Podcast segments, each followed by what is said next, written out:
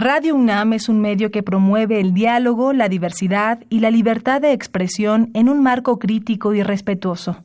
Los comentarios expresados a lo largo de su programación reflejan la opinión de quien los emite, mas no de la radiodifusora.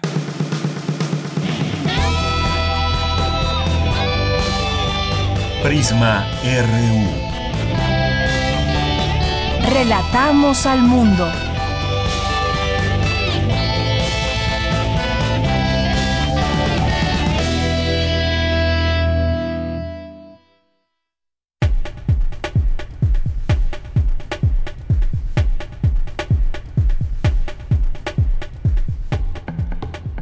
Buenas tardes. Gracias por estar con nosotros, por acompañarnos en esta emisión. Ya es viernes, viernes 22 de mayo del año 2020. Estamos con mucho gusto transmitiendo este programa Prisma RU que lo pueden escuchar en dos frecuencias, 860 de AM, en 96.1 de FM y en www.radio.unam.mx. Es viernes y un fin de semana más que estamos exhortados a pasarla en confinamiento, pasarla en casa el más tiempo posible que se pueda. Hemos visto de pronto en momentos cierto relajamiento por parte de algunas personas, incluso pues hemos visto tráfico muchos muchos días en algunas zonas de la Ciudad de México y la zona conurbada también. Hay que repetirlo ya eh, sigue el semáforo rojo en la ciudad y todo este Valle de México, algunos municipios que ya regresan actividades poco a poco, pero hay que estar muy pendientes y atentos. Aquí les tendremos, por supuesto, como lo hemos hecho todos estos días, desde que se inició este aislamiento y las acciones de la sana distancia, pues hemos tenido aquí un reporte que les pedimos sigan día con día para mantenernos informados y que podamos entender también el entorno. No solamente es que se nos diga quédate en casa y ya, sino que entendamos por qué se da esta situación. Bien, pues. Eh, saludo a mis compañeros allá en cabina, como todos los días que están trabajando para llevar hasta usted la señal de nuestra emisora de Radio UNAM. Saludo allá a mi compañero Daniel Olivares en la producción, en la asistencia a Denis Licea. Eh, escuché que estaba Andrés Ramírez y antes, ¿quién está? Está Arturo, me parece, Arturo González. Bueno, pues no está Coco, hoy le toca a Coco. Le mandamos muchos saludos a Coco Montes que está en cabina en este viernes. Gracias, Dani. Y pues muchas gracias a los que están allá, a los que están en casa también trabajando y que juntos pues podemos hacer posible esta transmisión. Han cambiado las formas de trabajo, han cambiado quizás un poco la organización a como normalmente tenemos, pero aquí estamos con el gusto de siempre y presentándole el trabajo de este equipo que hace posible Prisma RU. Yo soy de Yanira Morán, a nombre de mis compañeros les saludo y los invito a que escuchen el programa de hoy. Eh, un punto que también se está, se empieza a discutir es la arquitectura en tiempos de COVID. ¿Y a qué me refiero? Pues ha habido eh, poco a poco cambios en el mundo que van siendo dictados por los tiempos en que en que vivimos y bueno pues ahora con esta pandemia si quizás pueden empezar a replantearse eh, momentos arquitectónicos eh, diferentes a los que tenemos. Dicen que el mundo va a ser distinto después de esta crisis y nos preguntamos si habrá una arquitectura post-coronavirus, cómo será, qué es lo que va a cambiar y para ello tendremos una conversación con el arquitecto Felipe Leal Fernández, que fue director de la Facultad de Arquitectura de la UNAM y de la cual es actualmente profesor. Desde 2004 a 2007 dirigió la gestión para inscribir en la lista de Patrimonio Mundial de la UNESCO a la ciudad universitaria de la UNAM y esta inscripción se consiguió en 2007. Vamos a platicar con él para eh, poder conversar sobre los espacios, cómo deben ser, pensándolo a un futuro, no precisamente ahora, pero pensando en un futuro y que puede haber otras pandemias en algún momento. Y vamos a tener hoy también después del arquitecto vamos a platicar con Patricio, Patricio, el monero Patricio, que presenta este segundo tomo del libro México antes de ser México. Y pues por ahí ya lo posteamos, ahí en mi Twitter de Yanira-Morán, ahí la portada de este libro, si lo quieren ver, hay una cabeza olmeca con eh, la boca de los Rolling Stones, de este grupo inglés, pero bueno, vamos a platicar con él, vamos a tener ahí algunas preguntas interesantes que hacernos, que nos hacemos de ese México que fue y que es parte también de nuestro presente. Tenemos cosas todavía arraigadas de lo que ha sido México a lo largo de los años. Vamos a platicar con él, no se lo pierdan. Vamos a tener también ya nuestra segunda hora, pues nuestras secciones de este viernes, Refractario RU con Javier Contreras. Vamos a hablar de la corrupción. Ya vieron el informe del INEGI. Bueno, pues el eh, según datos que revela el INEGI, pues la la corrupción es un tema que en algún momento y todo el tiempo se ha dicho desde el gobierno que pues se pretende acabar la corrupción en este sexenio, pero sin embargo incrementó en 2019. ¿Cómo está eso? Vamos a platicar de ello con Javier Contreras, entre otras cosas, y vamos a tener también aquí eh, a Melomanía con Dulce Wet, que todos los viernes nos trae todo lo ligado a la música, invitaciones que se pueden hacer ahora a través de las plataformas digitales. Esto tendremos hoy, también tendremos cultura con Tamara, nos hablará de la primera jornada de actividades de la LEF. Ayer les platicábamos de este festival que ya comenzó y que esperamos que ustedes lo hagan suyo a través de su, su, sintonía, su escucha y los debates que se pongan ahí. Así que pues esto va a ser parte de lo que tenemos hoy en Prisma RU. Recuerden, esperamos sus mensajes en Twitter, arroba Prisma RU, en Facebook, Prisma RU. Y desde aquí, relatamos al mundo. Relatamos al mundo. Relatamos al mundo.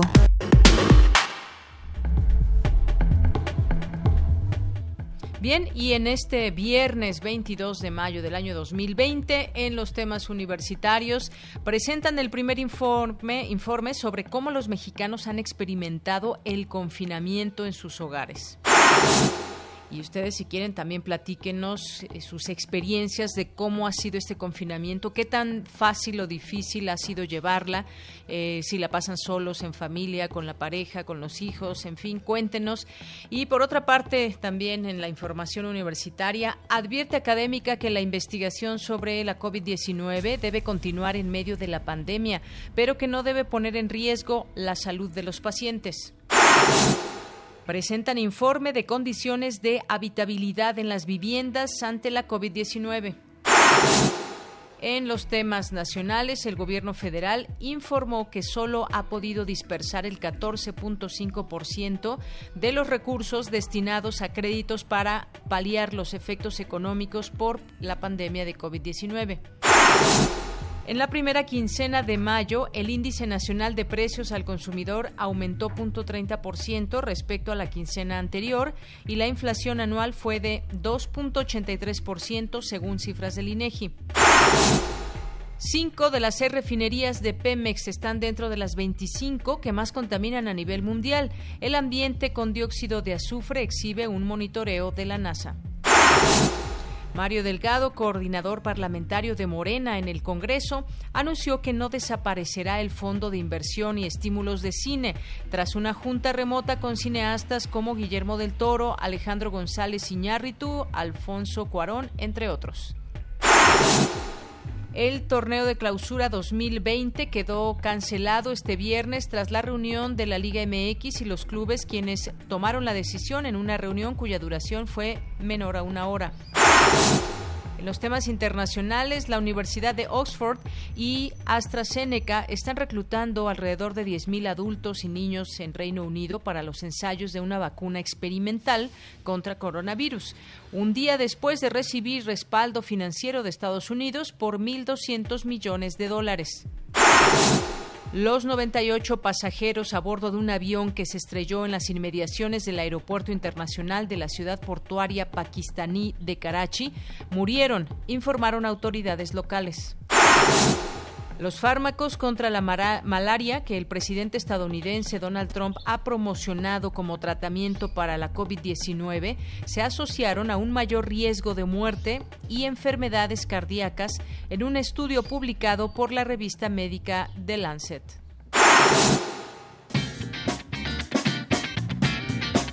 Hoy en la UNAM, ¿qué hacer y a dónde ir?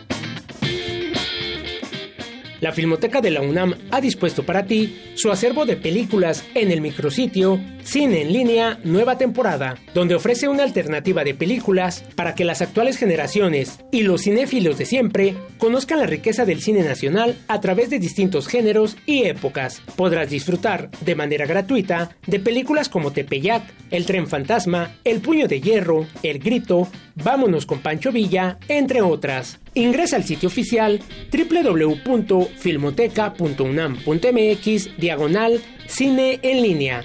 Recuerda, disfruta de lo mejor del cine nacional en el acervo de la Filmoteca de la UNAM en línea y quédate en casa.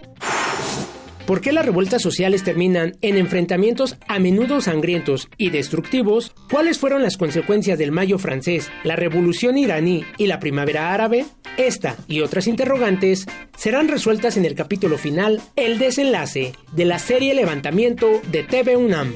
Sintoniza hoy el canal 20.1 de televisión abierta en punto de las 20 horas.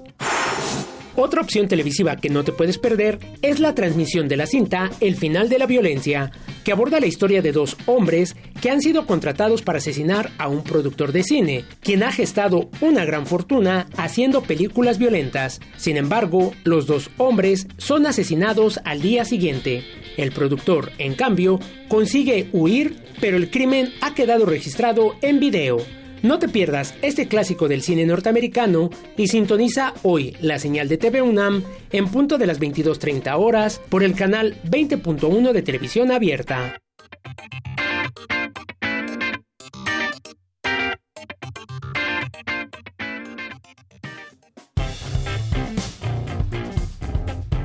Campus RU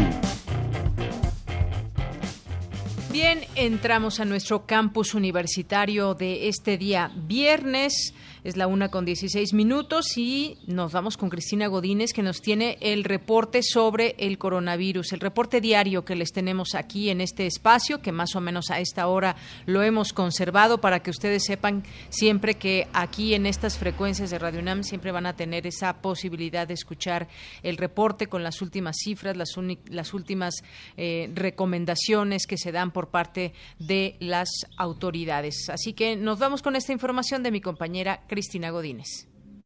Hola, ¿qué tal, Deyanira? Un saludo para ti y para el auditorio de Prisma RU. En el reporte que presenta la Secretaría de Salud sobre los casos de COVID-19 en México, se confirmaron 2.973 casos nuevos. Escuchemos al subsecretario de Prevención y Promoción de la Salud, Hugo López Gatel. 59.567 personas han tenido COVID desde el 28 de febrero, fecha en que tuvimos el primer caso en México, y de ellas 12.905 lo han tenido en los últimos 14 días. Son los casos activos. 201.838 personas han sido estudiadas.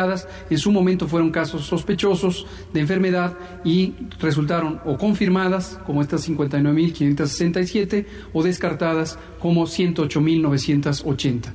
Muy desafortunadamente, 6.510 personas han perdido la vida hasta el momento por COVID y recordamos siempre que todos estos números son la parte observable, la parte registrada directamente, pero sabemos que existe una cantidad por determinarse en algún momento de casos leves, leves a quienes no se les hace una toma de muestra sistemática para diagnóstico por laboratorio. En la conferencia vespertina también se abordó el tema de cómo afecta la pandemia a la población infantil y juvenil. Cristian Morales, representante de la Organización Panamericana de la Salud, señaló que diversos estudios indican que en los primeros seis meses de la pandemia habrán muerto por causas directas o indirectas hasta un millón de menores de edad. Cuando sus padres, sus madres, sus cuidadores principales se ven afectados, enfermos por el COVID-19 o fallecen los niños se van a ver afectados. Se ven afectados también cuando los servicios esenciales de salud que los niños necesitan, más allá del COVID-19, se pueden ver disminuidos. Pensemos un instante en lo que significa la disminución de las tasas de cobertura de vacunación. Se ven afectados también los niños por la situación nutricional que pueden vivir debido a la situación económica. Por cierto, también se ven afectados por la violencia doméstica que se ve en sus hogares y que los impacta también esa directamente, pero también indirectamente a causa del COVID. Hay estudios serios que indican que en los primeros seis meses de la pandemia puede llegar a haber, por causas directas e indirectamente relacionadas con el COVID-19, hasta un millón de niños y niñas fallecidas a través del mundo.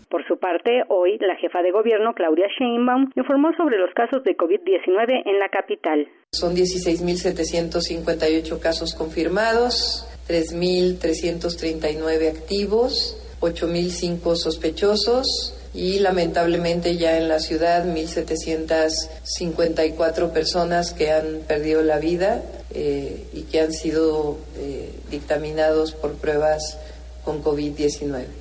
La ocupación hospitalaria al día de hoy son 3.443 personas hospitalizadas no intubadas y 1.090 personas intubadas. Y en la conferencia mañanera, la secretaria de Economía, Graciela Márquez, subrayó que las empresas que pretendan entrar en operación el primero de junio deberán contar previamente con la autorización sanitaria emitida por el Seguro Social. Son tres sectores los que están registrándose en la plataforma del IMSS para pasar a ser esenciales. Eso es importante porque una vez que entre en funcionamiento el semáforo, las esenciales, las actividades consideradas esenciales estarán a operación no importando el color.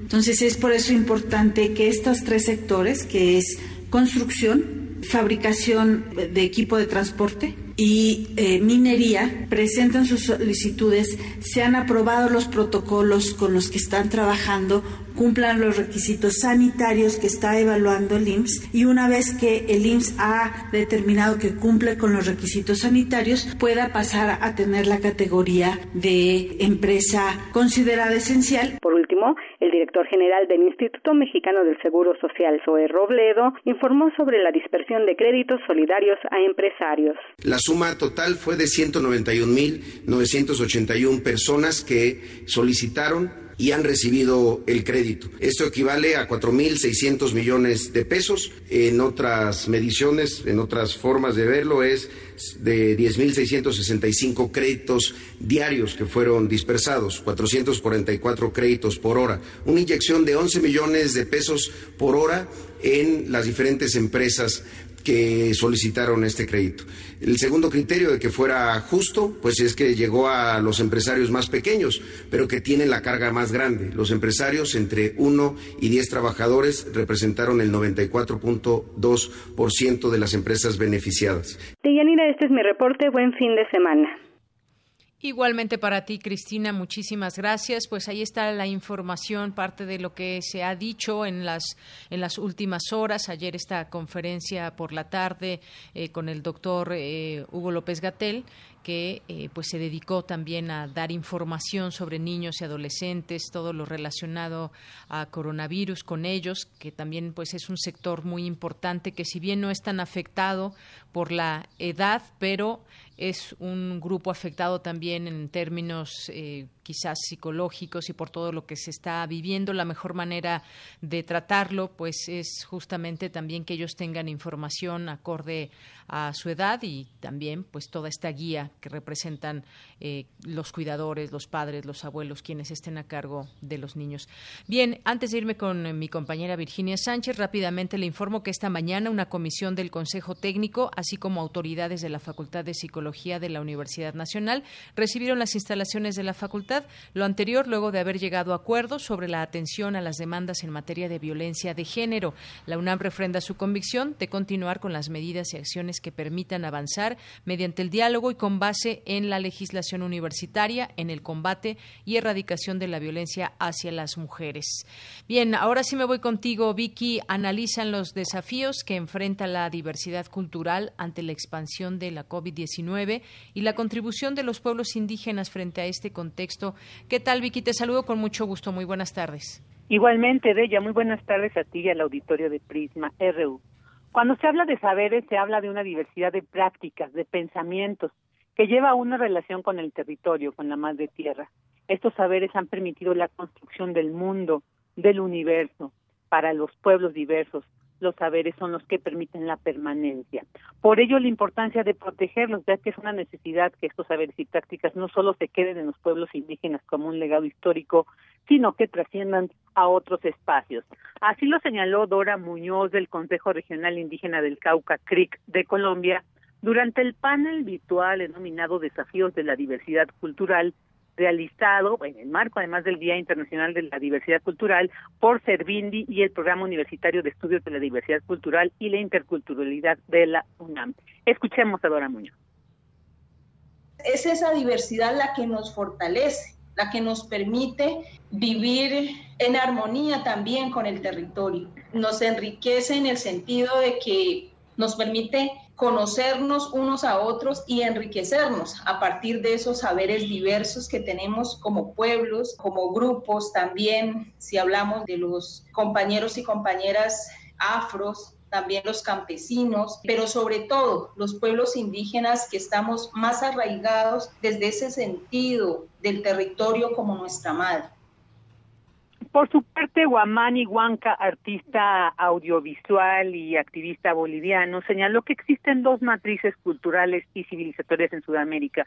Por un lado, la europea y colonial, cuya base es el antropocentrismo, y un sistema de creencias monoteístas que emanan prácticas racistas y un sinnúmero de injusticias contra los pueblos indígenas en un aspecto espiritual, religioso y cultural, y que también atenta contra la biodiversidad y por otro lado la matriz cultural andino-amazónica sudamericana, donde se establece un sujeto biohumano, una biocomunidad y biototalidad, un movimiento holístico donde se produce una revolución de la conciencia ética y espiritual que permite nuevas teorías, sistemas y prácticas económicas y de consumo con los recursos que nos provee la madre tierra.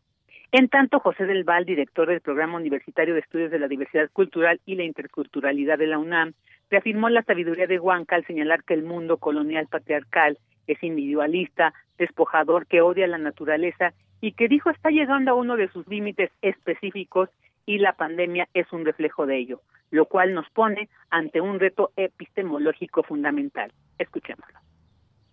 Sea, los criterios civilizatorios de la civilización occidental, fundados en el mercado, en la idea del individuo, esta construcción artificial de la individualidad, ¿no? En que hace creer que cada persona es un ser en sí mismo autosuficiente, ¿no? Así como que de la nada salió y él es y está y se desarrolla. Y que entonces, puestos todos así como individuos, lo único que les dejan como espacio es la competencia para sobrevivir en ese sentido, ¿no? Entonces, hay un colapso absoluto de las ideas occidentales y de la construcción científica también coincido completamente, ¿no? Y de la sociología y de la antropología y de toda la forma de conocimiento de la realidad, ¿no? Yo donde veo que desde hace varias décadas se está desarrollando un modelo de reconstrucción civilizatoria es a partir de los pueblos, de los pueblos indígenas, de los pueblos originarios, ¿no? Asimismo, el va señaló que esos conocimientos de los pueblos indígenas pues tienen una reserva moral y una relación con la naturaleza, con la tierra, y esa forma de vida, esa deconstrucción de la colonización mental, tiene que no solo quedarse en estos espacios rurales, en el campo, decía, estos tienen que abarcar incluso las urbes, pues el mundo solo se va a transformar de abajo hacia arriba. De lo contrario, señaló, será imposible una nueva realidad. Este es mi reporte. Bien, pues muchísimas gracias. Muy interesante todos estos datos también ligados a este tema de los indígenas. Muchísimas gracias, Vicky. Gracias a ti, y un abrazo. Buen fin un de abrazo y excelente fin de semana. Continuamos. Prisma RU. Relatamos al mundo.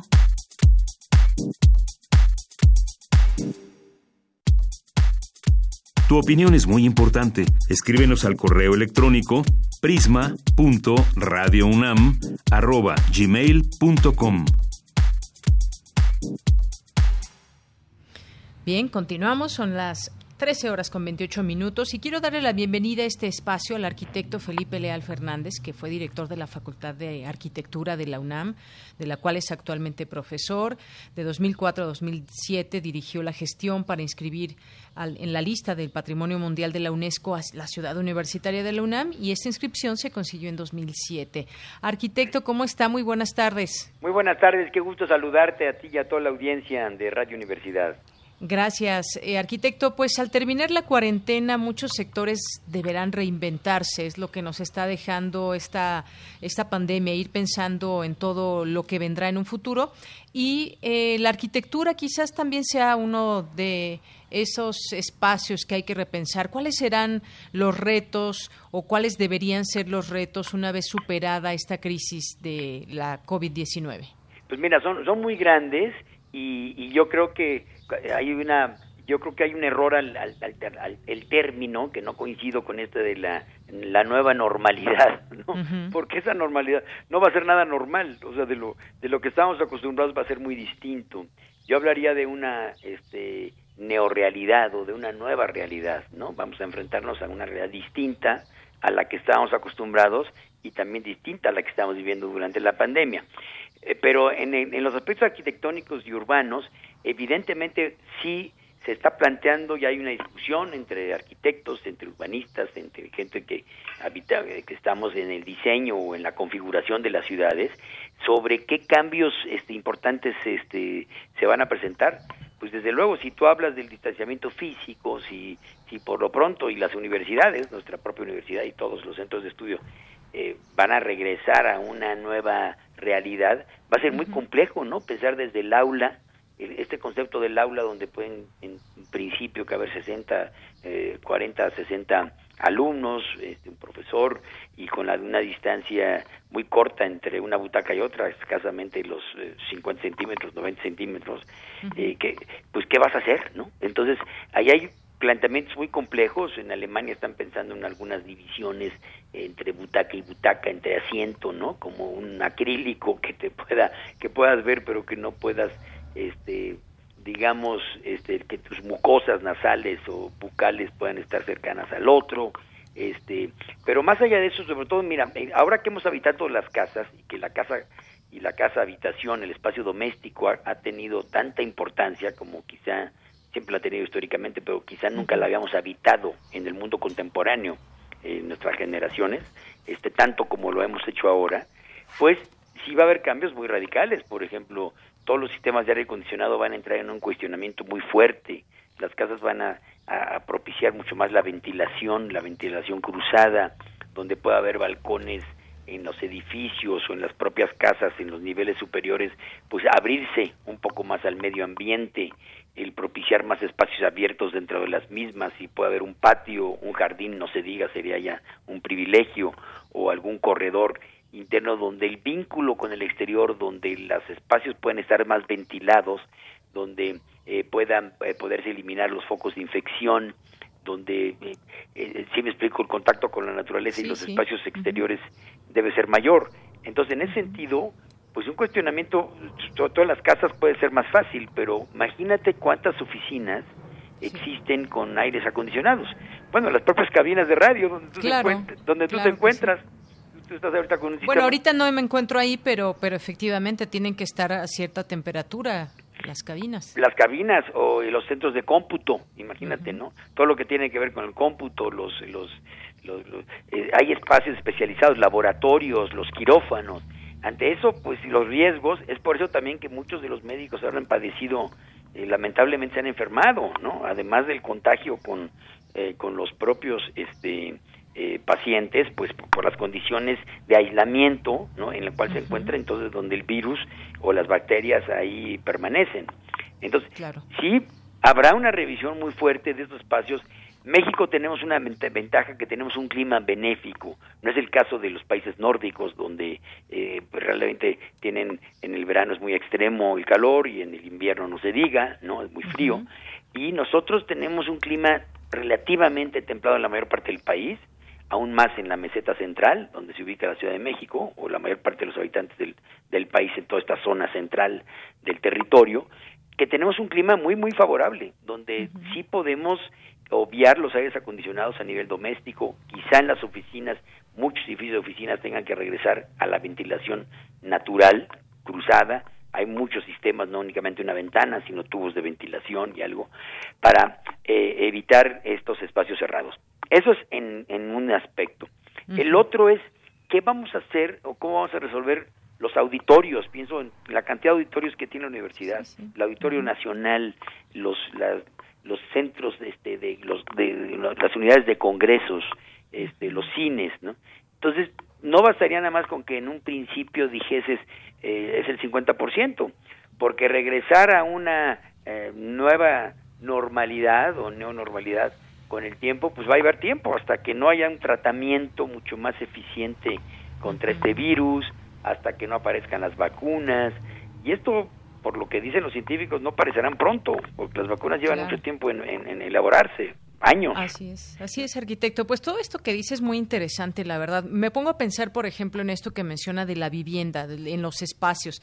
Sabemos que hoy en día hay muchas eh, casas o departamentos que se hacen con muy poco espacio y, además viviendas muy caras. Y si, si ponemos, nos ponemos a pensar, por ejemplo, en la Ciudad de México, encontrar una casa o un departamento, bueno, una casa ya se vuelve un poco más difícil, pero o un departamento además de que es carísimo, los lugares son pequeños. Todo esto tendría tendríamos que plantearnos que pueda cambiar en algún momento. Pues yo creo que sí se va a llevar a, un cambio porque también se ha descubierto eh, ahora, bueno, se ha, se ha potencializado, no es que ya se haya descubierto, el trabajo, el famoso home office, el trabajo en casa. O sea, que vamos a poder realizar más ahora con todas estas plataformas tecnológicas también que se han este, desarrollado vertiginosamente en los últimos meses, ¿no? Este, los chats estos visuales o los zooms, en fin, lo que fuese, donde parte del trabajo, quizá no todo, pueda no ser presencial. Entonces, este, vamos a necesitar de algunos espacios en las en las casas lo que eran a lo mejor antes el cuarto de la televisión o un pequeño estudio o un espacio que se dejó por algún habitante que ya no vive ahí transformarlo. Se van a tener que adaptar como una especie de oficina, estudio, no es el estudio de fin de semana o de noche que de pronto todos podemos tener en nuestras casas, ¿no? Este, eh, pero no, es ya un lugar donde quizá vas a pasar mucho más horas dentro de tu casa y los vas a tener que, que, acondicionar. Entonces esos espacios de departamentos que en las últimas décadas o última década han florecido de cincuenta y tantos metros o de sesenta y siete metros, sesenta y cinco, pues ya van a ser improcedentes.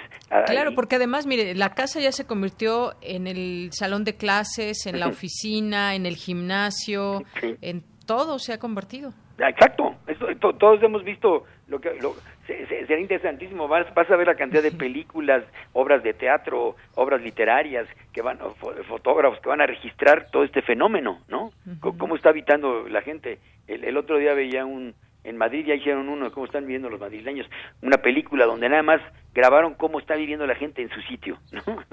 Es impresionante. Entonces esto, lo que tú dices, gimnasio, eh, el salón de ensayos para el músico, para la danza, el escritor con su este el escritorio, en fin, ¿no? Pero está la cocina al lado y, ves que ya el espacio, la mascota también, ¿no? También. Que no sale. Entonces aquí hay que repensar, hay que repensar mucho y sobre todo espacios más abiertos, o sea, yo al ver ese, ese video de, de España me, me, aterraba un poco en el sentido de que la falta de iluminación de muchos espacios, espacios cerrados, ¿no? Nosotros tenemos esa ventaja de que nuestra arquitectura está más hecha a lograr los huecos hacia los patios, hacia los cubos de luz, hacia el exterior, y esto se va a buscar mucho más, ¿no? Se va a buscar más la luz, la ventilación, los frentes hacia calle o a los frentes hacia los patios interiores y una ampliación de ese espacio, los balcones, eso es lo doméstico, ¿no? Eso es lo doméstico, exacto. Y, pensar esa parte, lo doméstico, y pensar también en el espacio público. Leía, por ejemplo, algunas anotaciones que se hacen en algunos eh, medios que están justamente pensando en distintos países acerca de esto. Y hablaba, por ejemplo, de la situación de Nueva York, que como sabemos, pues se ha convertido en el centro de esta eh, pandemia, digamos, por el número de casos, el número de, de muertes en este lugar de Estados Unidos. Y se habla, por ejemplo, de esa alta densidad en Nueva York, eh, por esa gran cantidad también que tienen ahora de casos, que eh, no así, por ejemplo, en el estado de California, y se alude justamente a que, a que pues está muy lleno, hay, hay mucha densidad de personas, los espacios son pequeños y que por eso pudo haberse dado también esta situación y habrá que repensar no sé a qué tanto futuro, porque ahora inmediatamente pues tenemos todos estos pequeños huevitos de pronto que se vuelven los hogares eh, y, replantearlo pues nos tomaría también, no sé, quizás muchos años. Sí, arquitecto. No Mira, lo que va a pasar a nivel de, la estructura general de nuestra ciudad, si pensamos en México, en la estructura general de ciudades, de ciudades grandes, medianas y pequeñas, este, y con ese trabajo a distancia que se va a poder generar o poder estar en un lugar lejano, pero poder hacer un trabajo remoto, algunas disciplinas, no todas, evidentemente, el que muchas personas piensen en trasladarse, eh, yo creo que el crecimiento de la de las concentraciones urbanas sí de estas grandes ciudades se va a detener. El caso emblemático que comenta de Nueva York es uno de ellos. Esas densidades tan fuertes, ¿no? Eh, yo creo que ya no van a seguirse eh, dando. Eh, va a haber las opciones en las nuevas generaciones quizá y quienes tengan la posibilidad, ¿no? O personas mayores o ya retiradas o que tengan un trabajo a distancia, donde sí están optando por irse a lugares donde puedan tener mejores condiciones o de mayor, de menor densidad, ¿no? Donde puedan este, tener más espacios abiertos o donde pueda haber menos concentración de, de, personas, que esto sí se va a dar. Por lo mismo, entonces, el espacio público, los espacios abiertos, eh, y hablo del espacio público no únicamente en el sentido tradicional que, que concebimos, lo que puede ser aquí Chapultepec, Reforma, este, este, las plazas, los jardines, ¿no? Este, ¿no?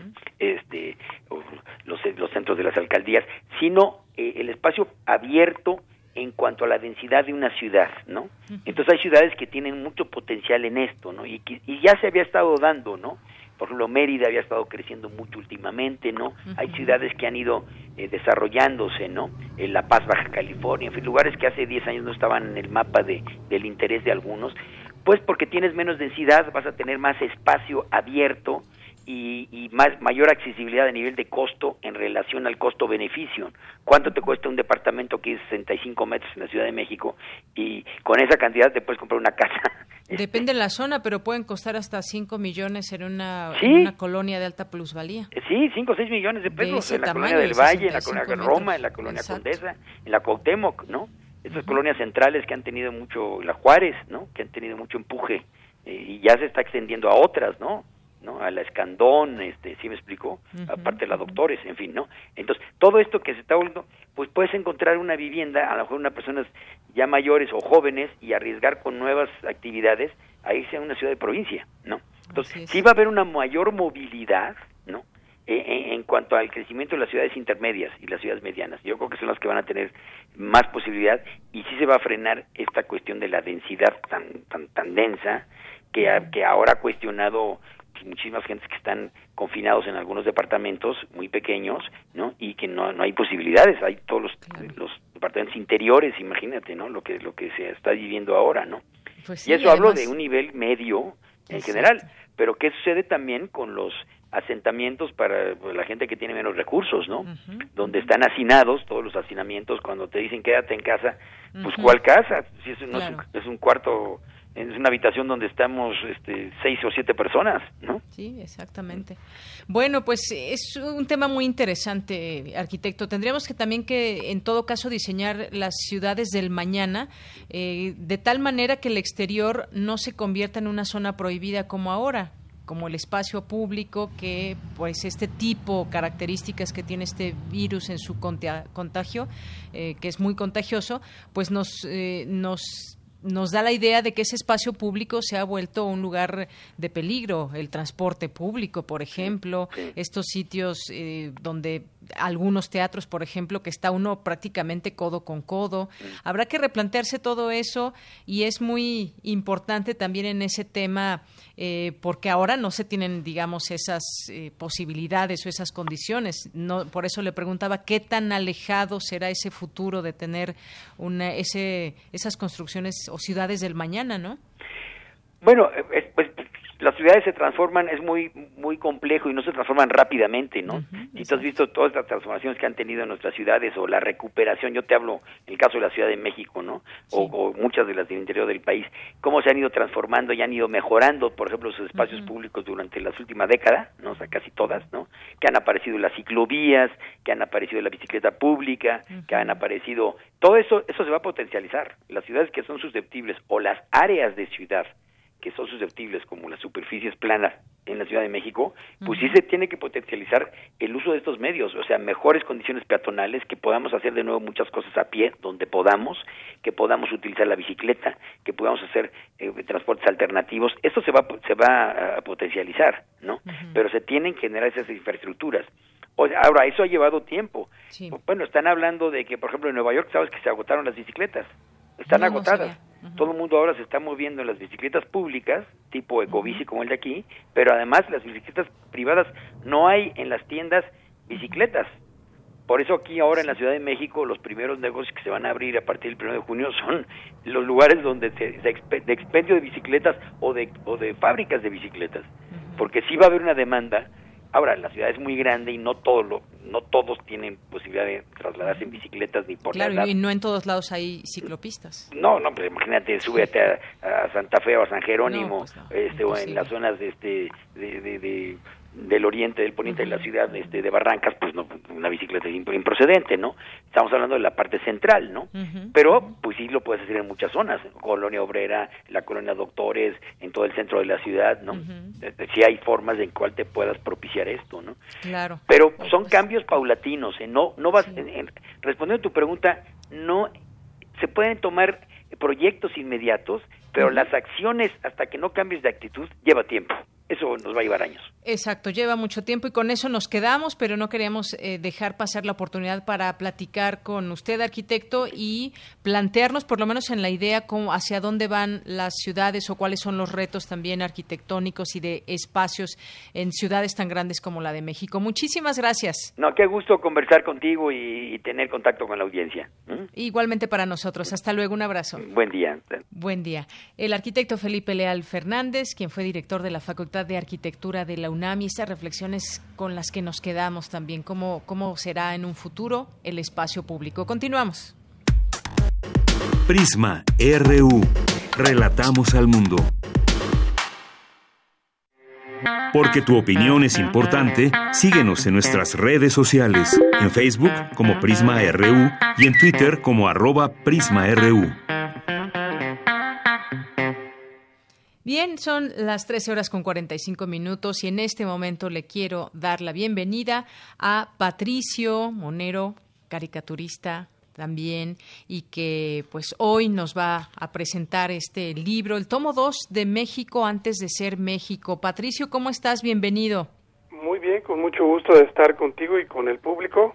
Recuerdo claramente cuando el año pasado los visité, pero ahí en la cabina para presentar el tomo 1 y ahora hacemos presentación en tiempos de pandemia. Exactamente, claro que sí, recuerdo aquella vez que hablamos de ese tomo 1 y pues bueno, tengo en mis manos este libro que me ha gustado mucho, eh, Patricio, Ay, gracias y que además, bueno, pues me gustó mucho cómo, cómo lo presentan en, en, el sótano, porque pues las preguntas son muy buenas, ¿eh? Y se responden todas ellas en este libro. Entre ellas, por ejemplo, ¿la cultura olmeca fue la cultura madre de Mesoamérica o eso es pura madre? ¿Eran africanos los olmecas? ¿Fueron extraterrestres los mayas? Entre otras. Eh, Patricio, pues gracias por estar con nosotros. Y bueno, en plena pandemia presentas este libro, cuéntame un poco. Pues sí, mira, no estaba en mis planes y creo que no estaba en los planes de nadie el estar encerrados tanto tiempo en nuestras casas. Eh, y justo salió este tomo 2 que me llevó casi tres años hacer, como dos semanas antes de que empezara el, encierro. Entonces, eh, bueno, pues hemos tenido que estarlo presentando de esta manera. Espero que en un futuro cercano ya podamos este, presentarlo en vivo, en ferias del libro y demás, pero por lo pronto acá estamos. Y efectivamente este libro pues busca resolver muchas preguntas y muchas dudas que, que tenemos acerca de las culturas mesoamericanas, que algunas parecen de chiste, como las puse yo en la contraportada, pero que lo hemos oído, ¿no? Que si los mayas se fueron a otro planeta y que si los ah, olmecas eran africanos y demás. Entonces, aunque lo puse un poco exagerado, con humor en, el, en la contraportada, pues ese, esas respuestas y muchas a otras preguntas se encontrarán en el libro. Exactamente. Oye, pues aquí también ya hay varias, varios comentarios de parte de nuestro público que voy a dar paso a ellos después en un momento más, pero cuéntame también de este, de este contenido, porque además de estas respuestas eh, que muchas veces o, eh, buscamos en los libros, a preguntas que tenemos, pues sin duda eh, México antes de ser México, pues tiene por supuesto mucha importancia porque se enfoca justamente en los procesos de cambio en las grandes, grandes sociedades prehispánicas y a manera de humor también a través de estas ilustraciones nos cuentas mucho de lo que sucedió en aquel entonces en México y por ejemplo te centras mucho en la cultura olmeca, por ejemplo. Platícanos un poco de estos capítulos que contiene tu libro y además, por ejemplo, yo tengo aquí una niña de 10 años y, ya me quiere quitar el libro porque le interesaron mucho a través de estos eh, de estos dibujos que tú que tú muestras en el libro. Pues sí, mira, eh, este, esta serie de libros que estoy haciendo, eh, que van a ser cinco en total, eh, ahorita a partir del tomo 2 es básicamente la historia de Mesoamérica. Entonces, el, el tomo 2 abarca lo que es el preclásico, que es de por ahí del 2500 antes de Cristo al 200, algo así antes de Cristo. Y eh, bueno, eh, en este en este periodo florecieron varias culturas, como son la cultura olmeca, la zapoteca, el, la primera etapa de los mayas, y hubo diferentes culturas también en el centro de México, etcétera. Entonces, en cada capítulo voy abordando cada una de estas culturas. Tiene también un capítulo introductorio a lo que es el preclásico, también otro capítulo sobre la escritura, el calendario y la numeración que eh, surgieron en el preclásico también. Eh, explico un poquito qué es esto, dónde, de dónde salieron, para qué sirven, etcétera. Y a lo largo de todo el libro también pues va quedando claro que todas estas culturas tuvieron relación, que se conocían, que intercambiaban conocimientos, etcétera. Y todo lo, lo, lo trato de hacer, desde luego, con humor, con muchas caricaturas, con muchas ilustraciones, no nada más para que sea interesante, sino para que visualmente también tengamos una idea de la iconografía de ese tiempo, del, del tipo de, de, de, dibujos y de figuras y de, y de eh, ilustraciones de, que, que utilizaban, ¿no? Así es.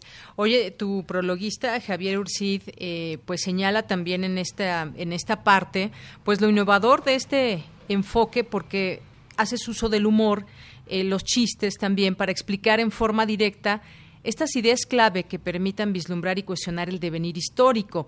Y pues sin duda el humor pues nos acompaña en todo este libro.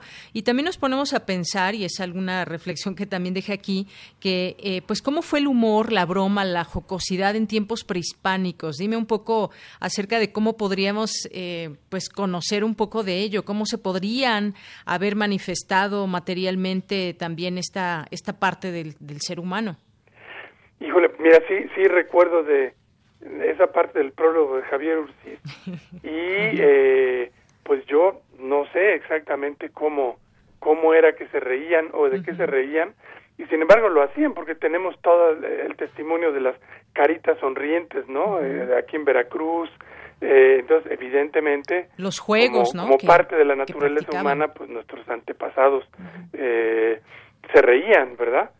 eh, ahora sí, no sé exactamente cómo le harían. Eh, ahora, yo juego mucho en, en estos eh, libros con temas del presente vistos en el pasado, temas del pasado vistos en el presente, que pues se me hizo, a mí, me parecieron muy chistosos eh, hacer este mecanismo, ¿no? Y ahora yo debo de decir que siempre lo hago, eh, que este, esta forma de hacer libros eh, con caricaturas y con humor fue un invento del maestro Ríos y que yo tomo el formato que él inventó y que durante más de 100 libros probó que es una forma muy efectiva de comunicar y simplemente yo continúo en esa tradición. Así es, eh, Patricio. Además, bueno, ¿cómo, ¿cómo logras crear también, y es parte de lo que nos estás mencionando, eh, cómo logras crear un nuevo conocimiento eh, arqueológico acompañado justamente con este humor? Porque muchas veces cuando queremos indagar, cuando queremos investigar o simplemente en, en la escuela, pues puede ser para algunos un momento incluso de clases de historia. Ahí viene, vamos a hablar de, eh, de tal o cual tema, vamos a hablar del preclásico mesoamericano y no, no se les hace tan divertido. Pero, ¿cómo es que, digamos, vas redescubriendo esta posibilidad del conocimiento arqueológico en tu libro? Pues mira, eh, para empezar, como yo hago la investigación, eh, voy seleccionando constantemente eh, algunos temas que me parece que son interesantes, que me resultan interesantes a mí y que creo que le pueden resultar interesantes a los lectores. Entonces, de entrada voy seleccionando aquellas partes que están más ricas, más jugositas, más sabrosas, y, dejo de lado o, le doy menos espacio a las partes que a mí, me a mí mismo me parecen más aburridas, ¿no? Entonces, eso por una parte. Eh, por otra parte, pues presento, creo que para muchas personas, al leer estos libros se van a encontrar con muchísima información que les va a resultar nueva, ¿no? Y entonces eso en sí mismo pues también va a resultar interesante. Y por otra parte, pues también voy presentando algo que es el debate científico, ¿no? Porque en todos estos temas, en, e, en esta materia con muchas otras, el conocimiento no está terminado, sino que es un, eh, es un proceso que todavía está en, ocurriendo, ¿no? Entonces presento también el debate científico y hasta los pleitos que había ahí entre los investigadores y eso también pues le mete más drama al asunto y más interés y además pues meto caricaturas y chistes como tales, ¿no? Entonces creo que toda la combinación hace que el libro se convierta en divertido y creo que todos los elementos que acabo yo de mencionar ahorita en general no están presentes en los libros académicos y eso hace que aunque son interesantes para los especialistas pues no sean tan atractivos para todos los que no lo somos. Así es. Y bueno, por ejemplo, podemos tomar aquí algunos, algunos datos cuando platicas, por ejemplo, del preclásico, que eh, pues la cerámica es una parte muy importante que nos da justamente esa idea de cómo se iban asentando más allá de seguir en lo nómada y esto pues justamente representaba ya una cierta estabilidad y luego la comunicación como era, eh, pues desde cómo cambiaba, intercambiaban algunos elementos, piedras, el cacao que fue muy importante también y nos va llevando así por distintas zonas de, del país. Exacto, sí. Eh, pues, por ejemplo, a lo largo de los libros ya lo irán viendo, la cerámica tiene un lugar preponderante porque eh, es un, el primero fue un elemento que, que les indicó a los arqueólogos que una sociedad había dejado de ser nómada y se había vuelto una sociedad eh, pues ya que se había estabilizado no y que y que no andaba yendo de un lugar para otro eh, porque pues los, los nómadas no pueden andar, cargando vasijas, ¿no? Se les rompen.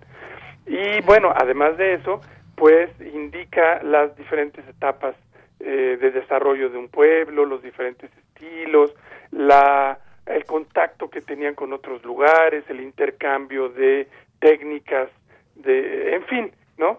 Entonces sí, eh, yo también me he llevado esa sorpresa, porque no soy un especialista, de la preponderancia de la cerámica en el desarrollo de las culturas mesoamericanas.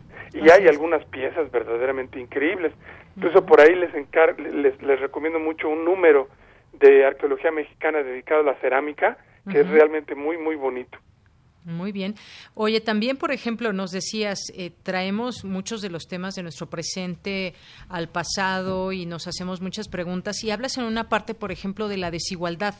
Eh, dice, la desigualdad no es, no es algo natural, sino producto de condiciones muy particulares que, para empezar, habría que intentar comprender y nos hablas de estas investigaciones que los arqueólogos eh, realizaron en distintas regiones y que en las excavaciones, pues, del periodo, y estamos hablando ahora verás de qué periodo me estoy refiriendo, al preclásico, pero que bueno, después en otras excavaciones y en otros momentos también se dan cuenta de que había cosas muy diferentes y había objetos de lujo importados de otras regiones o tumbas fastuosas. Hablas de ese tema de la desigualdad también en el libro, por ejemplo. Sí, fíjate que ese fue un tema que también a mí me sorprendió mucho. Eh, cuando yo empecé a leer esta cuestión, ¿no? De, cómo el, el preclásico en el preclásico de una transición de las sociedades igualitarias a sociedades estratificadas, en donde existe ya la desigualdad social y existe también una especialización del trabajo.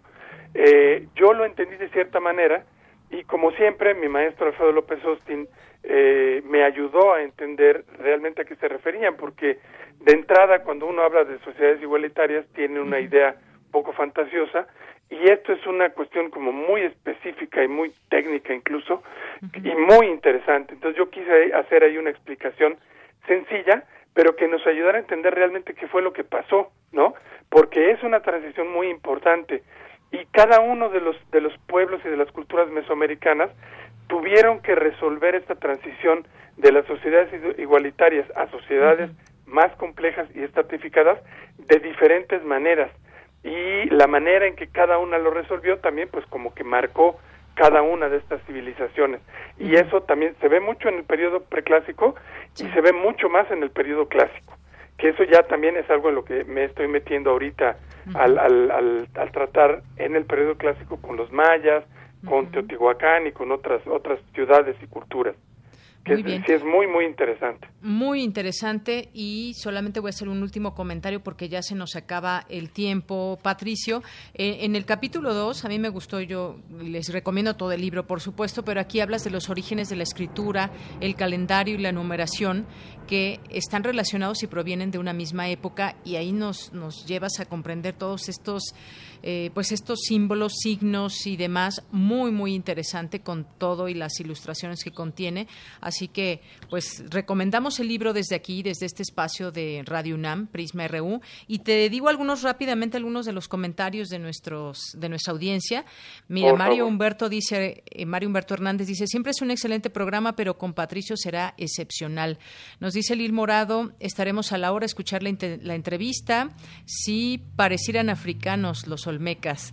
José Luis Sánchez nos dice, envía saludos y abrazos a distancia para el monero Patricio y miembros del noticiero. Una felicitación a él por continuar con la forma a los mexicanos con ilustraciones fáciles y divertidas que inició el maestro Rius.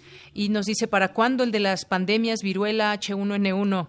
Eh, Mario Navarrete también te manda saludos. Guerrero X, Flechador del Sol, Sergio Bañuelos también. Y bueno, por aquí Joaquín Pérez nos dice que, que, no le gustó la lengua de, de, la portada de los Rolling Stones que le pones aquí a la figura Olmeca. Pues mira. Una, una portada arriesgadona, ¿no? Sí, sí lo pensé. Incluso tengo una amiga muy cercana que al principio me dijo, oye, no, está esto es casi que, que una herejía, ¿no? Pero ella misma después me dijo, oye, ¿sabes qué? Que no, que sí está padre, porque, pues, primero está atractiva, está divertida, ¿no? Y yo siento que eh, a lo largo de todo el libro se va a ver, se, se ve que hay un, un gran respeto y un gran interés por las culturas mesoamericanas, pero al mismo tiempo hay un abordaje eh, desacralizado, ¿no? Eh, no irrespetuoso, pero sí relajiento y juguetón. Entonces yo quería que desde la entrada en la portada se entendiera que la cosa es así, ¿no?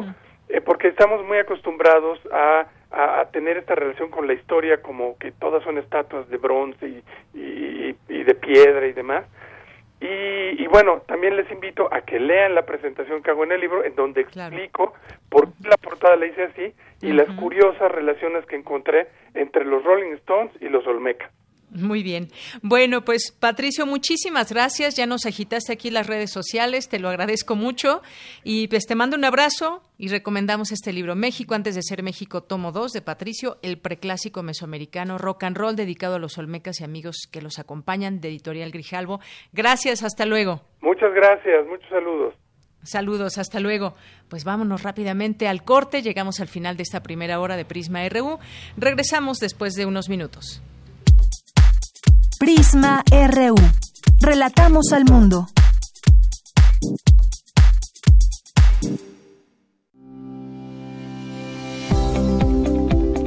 Con el propósito de promover y reconocer la investigación científica, Fundación UNAM lanza la convocatoria al premio Val UNAM Ciencias de la Tierra 2020 podrán participar aquellos alumnos que hayan obtenido su título profesional o grado académico en la UNAM durante 2019, cuyo trabajo aborde temas relacionados a geología, minería, petróleo y química metalúrgica. Se premiarán las tres mejores investigaciones en las categorías de licenciatura, maestría y doctorado. La fecha límite de inscripción es el 7 de agosto de 2020 Consulta las bases en www.fundacionunam.org.mx o al teléfono 53 400 910. En México hemos luchado, hemos llorado, hemos celebrado y hemos hecho silencio y cerrado el puño cuando ha hecho falta. En México no nos dejamos. Los mexicanos somos invencibles. Hoy hagamos una pausa a lo que nos identifica y nos hace sentir orgullosos. Tenemos que cuidarnos todos para que todo vuelva a ser como antes.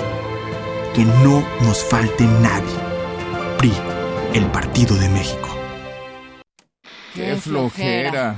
¿Ahora, qué, hacemos? Hagan ejercicio. Es un gran aliado cuando te quedas en casa. Invita a los que viven en casa a realizar rutinas divertidas. El ejercicio baja tu nivel de estrés y ansiedad. Estarás alegre y con más energía. Tu condición física mejorará. Mantendrás un peso saludable y fortalecerás tu sistema de defensa inmunológica. Con eso estaremos mejor ante cualquier enfermedad. Y como ya sabes, quédate en casa. Gobierno de México.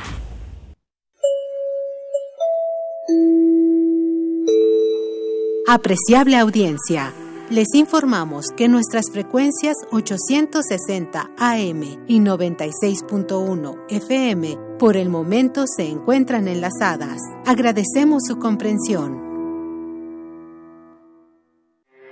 Porque tu opinión es importante, síguenos en nuestras redes sociales, en Facebook como Prisma RU y en Twitter como arroba PrismaRU.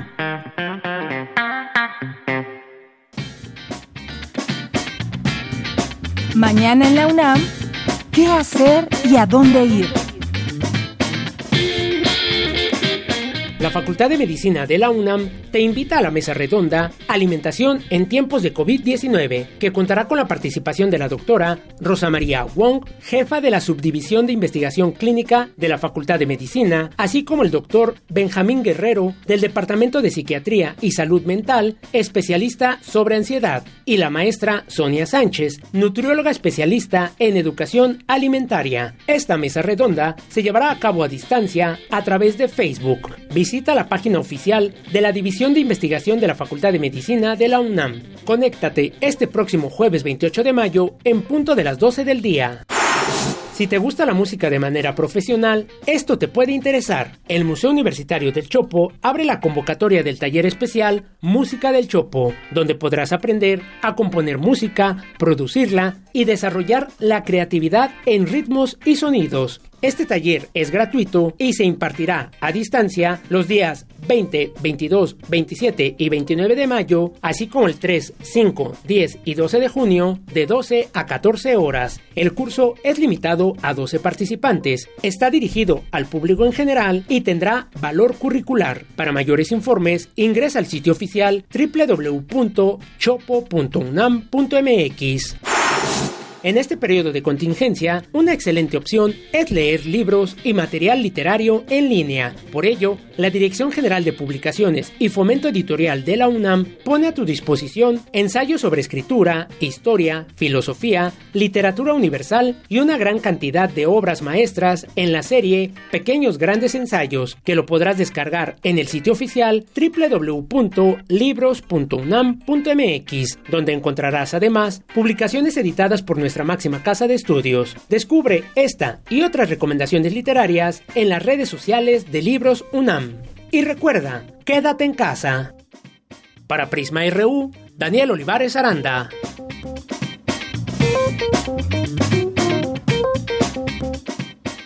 Regresamos, son las 2 de la tarde con 6 minutos. Gracias por continuar con nosotros aquí en Prisma RU, que transmite a través de sus dos frecuencias, 860 de AM y 96.1 en FM y en www.radio.unam.mx. Gracias por continuar en esta emisión de viernes con nosotros. Y momento de mandar saludos a quienes están en redes sociales.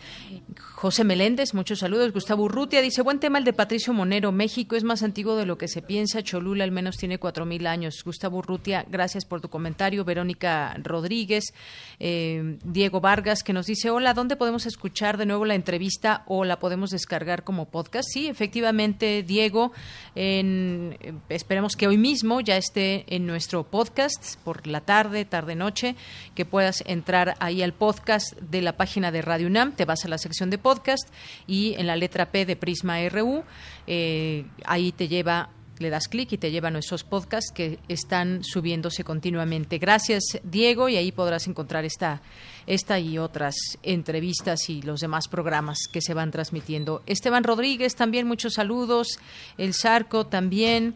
Eh, ¿Quién más por aquí? López C. Mayra Elizondo dice: Si el maestro Patricio pretende ser el heredero de, de Ríos, yo feliz, ganaremos mucho todas. Qué gran gusto y le agradezco al maestro. Gracias, Mayra. Un abrazo, abrazo de viernes ahora. Adrián Olmos también, Yomero, así se llama en Twitter. Muchas gracias. Adrián Olmos, eh, Carlos Río Soto, que nos dice sin duda alguna el caso del transporte público. Ahora se está mirando hacia la bicicleta como elemento que permita desahogar la saturación. La inversión en infraestructura ciclista siempre ha sido y será excelente opción, aun cuando no hubiese existido esta contingencia. Estoy de acuerdo contigo, Carlos. Siempre se ha insistido, hemos insistido en que las ciclopistas de verdad no cuestan mucho eh, no se necesita tanto presupuesto a comparación de grandes puentes y grandes construcciones para los automóviles. Es quizás incluso con señalamientos donde se puedan hacer respetar los espacios para las bicicletas y esta puede ser pues la opción del presente y del futuro. Gracias por el comentario. Lil Morado nos dice mi oficina en casa es muy pequeña en estos días, me levanto más temprano y me duermo más tarde. No me adapto aún. En fin, sigamos aquí un rato más. Si nos manda aquí su espacio en casa de oficina, pero se ve ahí una ventana que seguramente esa luz también se agradece mucho. Gracias, Lil. José Luis Sánchez nos dice, envió saludos y abrazos a la distancia para el monero Patricio y miembros del noticiero. Una felicitación muy especial a él. Muchas gracias y gracias a todas las personas que le enviaron mensajes también. Dice, también les recomiendo, además de Primer Movimiento, Prisma RU, el mediodía 1 a 3, ambos son lo máximo en su trabajo profesional. Gracias, Mario. Muchos saludos. Eh, también nos mandas ahora otro video de, nos estás escuchando ahora a través de una computadora. Muchas gracias. Flechador del Sol también nos dice eh, que eso es toda una conspiración, refiriéndose al libro de Patricio Monero. Gracias, flechador Joaquín Pérez también. Bueno, es a quien no le gustó esta portada, que también pues estamos libres de que nos guste o no una portada de un libro o lo que dice el mismo libro. Jean-François también muchos saludos, muchos saludos, gracias por este este GIF que ahorita vemos. Muchas gracias. Guerrero X y a todas las personas que nos están escribiendo. Eh, Enrique Deita Silva también por aquí. Dice, faltan ocho días para su cuarto aniversario, pero desde ahora felicito a toda la plantilla que hace realidad que escuchemos a Diario Prisma RU y que cumplan muchos años más. Gracias, Enrique Deita. Gracias por tu comentario. José Luis León, Carmen San Carlos, Paloma G. Guzmán, que ya está pastel virtual nos manda. Muchas gracias. Solo nos antoja Paloma, pero bueno, muchas gracias. Mónica Payares, también a nuestros amigos del Centro Cultural FES Acatlán, Jaime Esquivel, Andrés García, el Puecunam, Abimael Hernández, a Pablo Extinto también, a Julieta NJ. Muchas gracias a todos. Los seguimos a través de las redes sociales. Nos vamos ahora a la información. Presentan el primer informe sobre cómo los mexicanos han experimentado el confinamiento en sus hogares. Cindy Pérez Ramírez nos tiene esta información. ¿Qué tal, Cindy? Muy buenas tardes. Adelante. Deyanira, muy buenas tardes a ti y a todo el auditorio. Este primer informe del estudio condiciones de habitabilidad de las viviendas y el entorno urbano ante el aislamiento social impuesto por el COVID-19 fue realizado por un equipo de expertos durante la presentación, Alicia Sicardi, académica del Instituto de Investigaciones Sociales de la UNAM, explicó que las encuestas que dieron paso a la investigación se realizaron en tres zonas metropolitanas del país, Ciudad de México, Guadalajara y Monterrey, así como las ciudades de Tijuana, Ciudad Juárez, Toluca, Cuernavaca y Mérida. El tipo de viviendas a las cuales hemos llegado en estos primeros 5.000 casos es que 3 de cada 10 viven en una casa unifamiliar, sola o en un conjunto, 2 de cada 10 en una colonia popular y una cuarta parte vive en departamentos. 3 de cada 10 lo hacen por cuenta propia. Cuenta propia significa trabajar en el mercado de trabajo, fundamentalmente en el mercado de trabajo informal y 2 de cada 10 en el gobierno o en actividades de educación pública. 9 de cada 10 dijeron que estaban dedicadas a las actividades domésticas, pero también siete de cada diez a trabajar en línea y cinco de cada diez a aprender en casa. Es muy claro que en todas estas actividades prevalece el trabajo femenino. Cinco de cada diez afirmó que se compartía el trabajo doméstico entre hombres y mujeres y también en cuatro de cada diez eh, se compartían los alimentos. Gustavo Romero, académico de la Facultad de Arquitectura de esta casa de estudios, detalló que en la Ciudad de México existen muchos problemas en torno a vivienda. El 53% de los encuestados reportó que su casa es propia y está pagada, mientras que el 26.5% es rentada. Vamos a escucharlo que van desde la ubicación y la tipología específica. tenemos que decirlo que en, la Ciudad de México, pues este, por la alta densidad, que es difícil muchas veces identificarlo, tenemos muchos problemas con los eh, edificios, de, eh, edificios de renta que se produjeron entre, los 30 y los, los 50, en el que tienen una alta densidad constructiva, ya desde esa época se hacían viviendas de 30, 40, 50, 60 metros. El estar en tu vivienda tiene que ver con las modalidades. Desde quienes no tienen más que el interior de su vivienda y los pasillos que los, les permiten el acceso, a quienes tienen de alguna manera patios, jardines y quienes tienen, por ejemplo, en los conjuntos habitacionales, las calles interiores, las circulaciones o los condominios eh, horizontales de Yanira, los académicos coincidieron en la necesidad de mejorar las condiciones de precariedad en la vivienda. Este es el reporte. Cindy, muchísimas gracias por esta información. Muy buenas tardes. Muy buenas tardes. Pues gracias, gracias por esta información. Ya nos comentaban algunos de ustedes, radioescuchas, de cómo también pues se han tenido que adaptar a estos espacios que restan cuando pues se puede trabajar desde casa y algunos muy pequeños y evidentemente pues no no estaban adaptados precisamente para todo ello y pues aquí algunos datos también de cómo los mexicanos han experimentado este confinamiento en los hogares. Bien, nos vamos ahora con Dulce García. Advierte académica que la investigación sobre la COVID-19 debe continuar en medio de la pandemia, pero no debe poner en riesgo la salud de los pacientes. Cuéntanos, Dulce, buenas tardes. Deyanira, muy buenas tardes a ti al auditorio de Prisma RU. Al ofrecer la conferencia Ética en la Investigación en tiempos de COVID-19, la doctora Rosa María Wong, jefa de la Subdivisión Clínica de la División de Investigación de la Facultad de Medicina de la UNAM, explicó que algunos de los riesgos de hacer investigación en tiempos de pandemia pueden ser, por ejemplo, que los médicos puedan disminuir la atención clínica para dedicarse a esta investigación, o bien que el proceso acelerado de dichas investigaciones se haga a expensas de la seguridad de los pacientes. Sabemos que la Declaración de Helsinki y el Convenio de Oviedo dicen que el bienestar del paciente debe de ir sobre el interés de la sociedad y de la ciencia. Y también eh, esta prisa por hacer estas investigaciones eh, puede justificar que se caiga en, un eh, problema de rigor metodológico. Entonces, cuando se hace una investigación que no tiene un diseño adecuado, entonces podemos caer en algún tipo de eh, conclusiones que pueden ser eh, pues contrarias o diferentes o incluso peligrosas para estos mismos pacientes. La doctora Wong dijo que no obstante lo anterior, se debe hacer esta investigación para comprender la enfermedad, la forma de contagio, así como para tener ciertas intervenciones y prácticas clínicas para el tratamiento y prevención de la misma. Advirtió que el rigor en la investigación no debe disminuir, pues por ejemplo en Francia ya ha habido estudios que no han dado solución a esta enfermedad, pero sí han confundido a la población. ¿Y qué fue lo que pasó cuando eh, salió esta, esta gráfica a las redes sociales y a la comunicación, pues toda la gente empezó a tomar, a comprar el plaquenil, que es la hidroxicloroquina, empezó a comprar acitromicina, se acabó ese medicamento y ese medicamento también lo utilizan para eh, otros eh, problemas como artritis reumatoide, lupus eritematoso, por el efecto inmunomodulador. Entonces, eh, creo que hay que tener mucho cuidado con esto, porque si no podemos caer en este tipo de este, conclusiones que no nos ayudan y que por el contrario puede causar una toxicidad importante. De Yanira, auditorio de Prisma RU, la académica recordó que de acuerdo con la UNESCO, la investigación en tiempos de pandemia no debe disminuir la calidad y calidez y debe hacerse en cumplimiento con los principios de la ética en investigación. Este es el reporte. Muy buenas tardes. Muy buenas tardes. Gracias, Dulce García, por esta información. Ahora vamos al panorama internacional, las breves internacionales con Ruth Salazar. Internacional RU.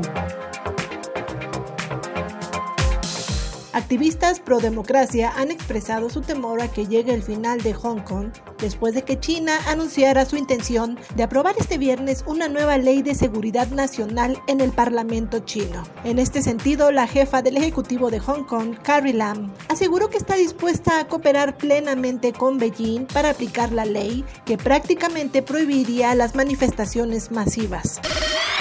A medida que se retoma la actividad y la emergencia sanitaria se calma en Europa, el objetivo se centra ahora en la recuperación económica y el panorama es desolador. Las previsiones para este 2020 sugieren que el Producto Interno Bruto de Alemania caerá un 6.5%, el de Francia 8.2% y España tendrá una recesión del 9.4%, casi como Italia. El Consejo Noruego para los Refugiados informó este viernes que los conflictos armados en 19 países han generado un desplazamiento de 661 mil familias en medio de la pandemia por el coronavirus en todo el mundo. La crisis económica derivada por la pandemia llevará al desempleo a más de 11.5 millones de latinoamericanos este año. El golpe será severo para los asalariados y los que trabajan por cuenta propia, que representan más de la cuarta parte del empleo total en América Latina y el Caribe. Los estudiantes en Uruguay volverán a las clases presenciales a partir del mes de junio, siguiendo un calendario de tres etapas y con asistencia voluntaria, informó el presidente del país, Luis Lacalle Pou. En Alemania, el Teatro Estatal de Wiesbaden abrió con público con estrictas medidas de seguridad e higiene, acogiendo a una quinta parte de su capacidad normal, y han comenzado con la ópera de Tristán e Isolda de Richard Wagner. Australia prorrogó este viernes la prohibición al arribo de la mayoría de los cruceros internacionales a los puertos del país durante un periodo de tres meses. La prohibición se aplicará a cualquier crucero capaz de transportar a más de 100 pasajeros y será vigente hasta el próximo 17 de septiembre de 2020.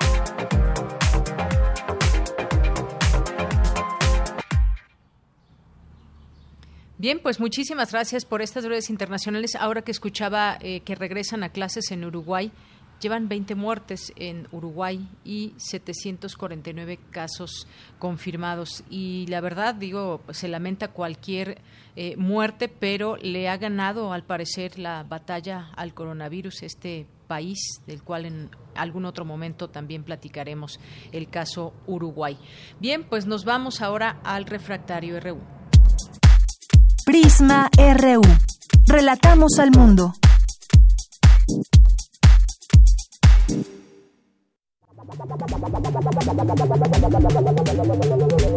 El refractario, RU.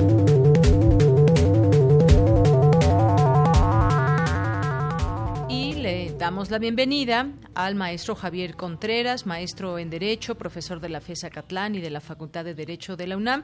¿Qué tal, Javier? ¿Cómo te encuentras? Muy buenas tardes. Hola, ¿qué tal, Deyanira? Muy buena tarde para ti, para todo el amable auditorio de Prisma RU. Pues, caray, Deyanira, tenemos temas, eh, me parece, muy profundos y con cierta complejidad eh, técnica, tanto jurídica como tecnológica, los que pues podríamos discutir el día de hoy. ¿Qué te parece si empezamos con esta eh, temática que salió a inicios de la semana, pues sobre el CENACE, el Centro Nacional de Control de Energía y pues el decreto emitido por la Secretaría de Energía del Gobierno de México, que ha puesto eh, en el ojo del huracán el tema de las llamadas energías limpias o renovables? Exactamente, que es un tema que cuando surgió este acuerdo, pues eh, volteamos a, verlo con, eh, con cierta distancia y decir, a ver, ¿qué, ¿de qué se trata este acuerdo y qué está pasando en México con respecto al tema de las energías limpias o las energías renovables?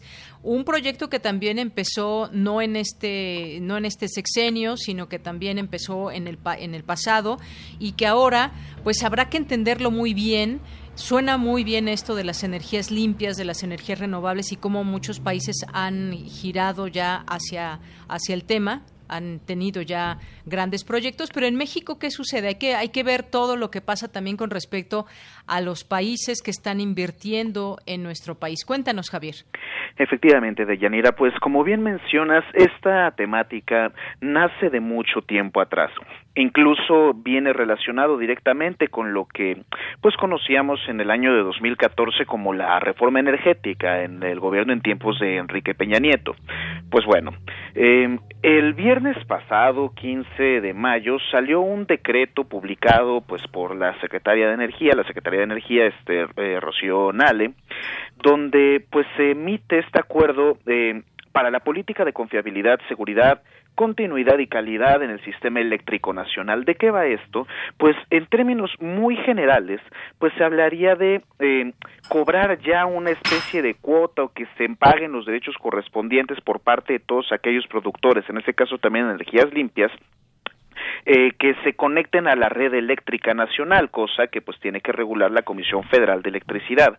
¿Cuál es parte de las problemáticas que esto involucra? Estamos hablando de una mm, intervención ya directa por parte de la Secretaría de, este, de Energía en esta repartición y en esta conexión de estas empresas privadas que han podido participar vía las energías renovables, eólicas y compañía, ¿no? Sobre todo la eólica que es en la que más este podríamos incidir en el imaginario de nuestro auditorio.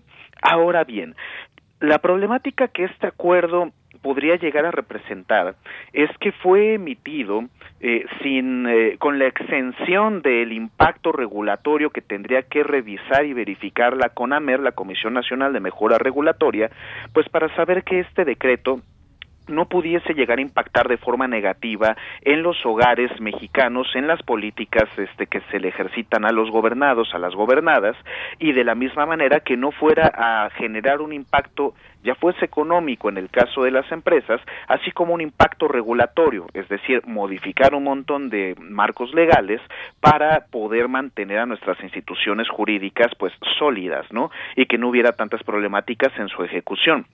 Vimos que la emisión de este acuerdo pues tuvo un montón de efectos colaterales, entre ellos la renuncia del comisionado nacional de mejora regulatoria, César Hernández.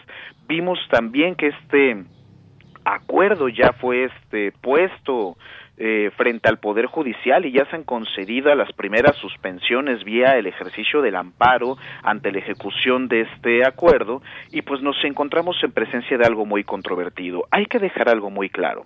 Por supuesto que han habido empresas privadas de amplísimo renombre internacional que han abusado en la compra, por ejemplo, de terrenos para instalar estos grandes eh, eh, em, molinos para la generación de energía eólica y esto ha ido en detrimento de las familias mexicanas posiblemente más empobrecidas que tenemos en el país. No obstante, también hay que tener presente que si bien la intención de este acuerdo tendría que ser transferir parte de los costos a los privados y ya no en el recibo eléctrico de las familias, puede tener un efecto también muy negativo, no solo en la política regulatoria mexicana, sino en posibles arbitrajes internacionales.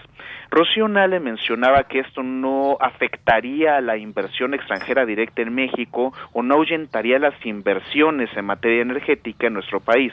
No obstante, pues es un miedo latente, esto lo vemos ya con los industriales mexicanos vía estos amparos y valdría la pena seguir muy de cerca las reacciones, por ejemplo, de cámaras europeas de comercio o incluso desde Estados Unidos, porque pues tenemos todavía pendiente el tema del Tratado de Libre Comercio con la Unión Europea y la entrada en vigor de lleno del TEMEC. Esto podría tener todavía efectos incluso en ese nivel. Efectivamente, hay que ver todas esas aristas, eh, Javier, importantes también, porque a final de cuentas esto también tiene que ver con un negocio. ¿Quiénes, qué empresas están detrás de todo esto? Que también hacen un extrañamiento, porque hay dinero de España, por ejemplo, de Canadá. Pero esto, ¿cómo beneficia a México? También me parece que en otro momento podríamos seguirlo platicando dentro del programa, incluso eh, con especialistas, para que nos abran esta mirada a lo que realmente puede estar también detrás de todo esto. Qué bueno las energías limpias, qué bueno las energías renovables, pero también queremos que en eso exista mucha, mucha transparencia. Hay otro tema, Javier, que pues tiene que ver con los resultados de la encuesta nacional de calidad de impacto gubernamental del INEGI. ¿Cómo avanza el combate a la corrupción en México? Es una de las grandes propuestas de campaña y no solamente es eh, pues el asunto de terminar con la corrupción y ya, sino que todo lo que tiene que ver con un buen funcionamiento mucho más transparente, pues nos podría llevar a, otro momento realmente de transformación, pero las cifras dicen otra cosa, cuéntanos. Efectivamente, Deyanira, lo primero que invitaría a la población, a nuestro auditorio, es que efectivamente consultemos de lleno al mismo INEGI, que creo que son los datos más confiables a los que podemos acceder, por supuesto, junto a los de otros organismos como el Coneval o el Banco de México, pero hablando aquí específicamente del INEGI, pues siempre hay que tener eh, presente sus encuestas, ¿no? Que al final del día, pues es un mecanismo muestral, no estamos hablando del universo, entonces podrá tener sus interpretaciones, pero se trata, creo yo, de los datos de mayor calidad de los cuales podemos disponer. Tenemos entonces esta encuesta nacional de calidad de impacto gubernamental de 2019, pues donde se presentan estos resultados de, digamos, el primer año de gobierno del presidente López Obrador no solamente en temas de corrupción, es decir, la misma encuesta te lo dice, estamos hablando de la calidad de impacto gubernamental, cómo es que los ciudadanos, las ciudadanas visualizan el servicio público, cómo se enfrentan a, la, a él cómo es que reciben la atención y cuál es la percepción que tienen de todo esto. Recordemos que las encuestas en buena medida también habla de eso, percepción, y es aquí donde hay que leer con mucho detenimiento la información que nos presenta, porque si bien nos habla de un repunte en términos reales de la corrupción en el país, hay que recordar que México es un Estado federado, es decir, estamos en presencia también de un control político de los gobernadores, de los presidentes municipales y en buena medida la parte donde la población se expresa inconforme o que en presencia de actos de corrupción es en temas de seguridad pública. Recordemos que aquí únicamente no opera la idea de Guardia Nacional que recién pues fue institucionalizada y está operando desde el año pasado, por lo que sería muy difícil atribuir el impacto de un aumento en la corrupción en términos de seguridad pública a el gobierno federal. No obstante, sí hay que tener presente que todavía estamos en presencia, pues por supuesto, de que policías municipales, de policías locales, de mandos únicos, que podrían justamente incidir en esa imagen de corrupción. Por otra parte, es el gobierno federal el que ha registrado un aumento en la confianza de la ciudadanía, duplicándola incluso, ¿no? Pasando de un 25.5% hasta el 51.2% en apenas dos años, transitando, por supuesto, desde el gobierno anterior al actual gobierno de la República. Entonces, pues, guardando las proporciones del impacto de cada una de las diferentes instancias de gobierno y sus respectivas instituciones, hay que recordar que el tema de corrupción no únicamente va a emanar de, de la conferencia matutina, sino que tiene que ser una acción coordinada, que tienen que tomarse muy en serio las y los gobernadores en este país para poder generar un auténtico combate a la corrupción a nivel local también, porque a pesar de que el gobierno de México en su grado federal pueda generar los apercibimientos correspondientes, emita estas de campañas de combate a la corrupción y se insista en la idea, no solamente en el tiempo de campaña, sino día con día, de que esto ya cambió y que la corrupción ya se acabó, puede que ya sea mucho menor a nivel federal, pero estas anomalías claro que las seguimos encontrando en la ventanilla de pago, a la hora que te detiene un oficial de tránsito y en otros espacios múltiples que son competencia de los gobiernos municipales y gobiernos locales. Es hora de que ese gobierno local se haga responsable de sus actos y genere el fortalecimiento institucional que tanto le hace falta a este país. Claro, y dices algo muy importante porque quienes llevan a cabo estos eh, casos de corrupción, eh, las instituciones, pues bueno, como sabemos en algunos momentos o algunas dependencias pero sobre todo, pues los funcionarios que trabajan en ellas son, son quienes se corrompen, quienes han llegado a eh, pues a robar dinero de las arcas públicas, pero también eh, esa posibilidad que tenemos como ciudadanos de, cerrarle la puerta a la corrupción debe estar presente en todo momento. Y también eh, pues un policía que representa alguna secretaría en alguna parte de este país, en algún estado de este país, pues tendría también esa posibilidad de cerrarle la llave a la corrupción. Eh, la corrupción no se hace sin las personas y pues habrá, habrá que replantearnos también como ciudadanos todo esto. No nos gusta, eh, estos resultados quizás no sean tan buenos, pero ¿quién lleva a cabo la corrupción? Dejemos esa pregunta así. ¿Qué otro tema, Javier, tenemos para terminar? Pues me parecería, Deyanira, que valdría mucho la pena eh, tener presente esta temática pues del censo de bienestar, algo que fue eh, ampliamente criticado por diferentes sectores de la academia y tratado de explicar por el coordinador nacional Gabriel García y pues es importante manifestar lo siguiente hay algo que sí tiene que quedar en claro para la población. El censo no podría ser del todo llamado censo toda vez que no se acercó al 100% de la población, como lo hacen así ya las prácticas del recién citado INEGI. Eh, y por otra parte, pues habríamos de pensar en el alcance de los programas sociales en términos generales del Gobierno de México, no únicamente en la distribución hoy por hoy de los créditos solidarios a la palabra o del crédito solidario que va repartiendo el IMSS en esta circunstancia de la pandemia del COVID, sino en términos generales incluso pensando en programas como Jóvenes Construyendo el Futuro y compañía, ¿por qué? O las becas Benito Juárez, puesto que estos beneficiarios de pronto se pueden llegar a ver eh, no solamente afectados, sino que el propio pueblo de México puede que no haya recibido la visita pertinente y puntual del servidor de la nación que le correspondía.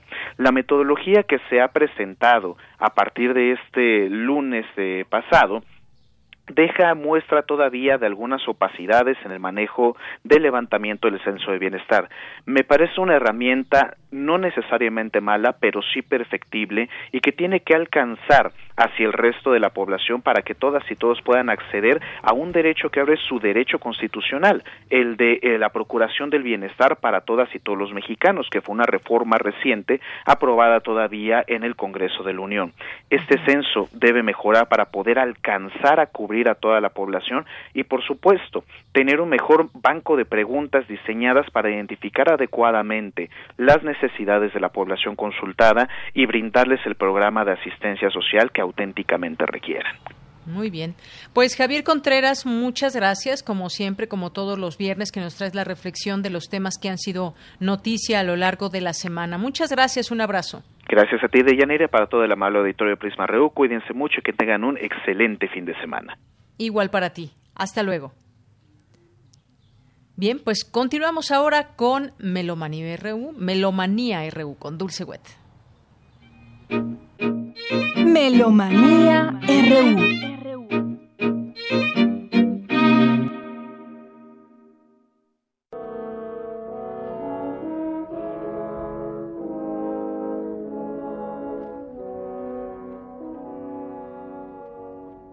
Muy buenas tardes de Yanira y amigos melómanos de Prisma RU. Hoy celebramos tres aniversarios de nacimiento. El primero es de Richard Wagner, compositor alemán, nacido el 22 de mayo de 1813 en Leipzig, hace 207 años. Uno de los más destacados compositores del siglo XIX, cuya mayor aportación en la música fue el cambio de perspectiva de la ópera, a la que Wagner consideraba la obra de arte total, Gesamtkunstwerk, y en donde sintetizaba todas las grandes artes visuales, poéticas, escénicas y musicales.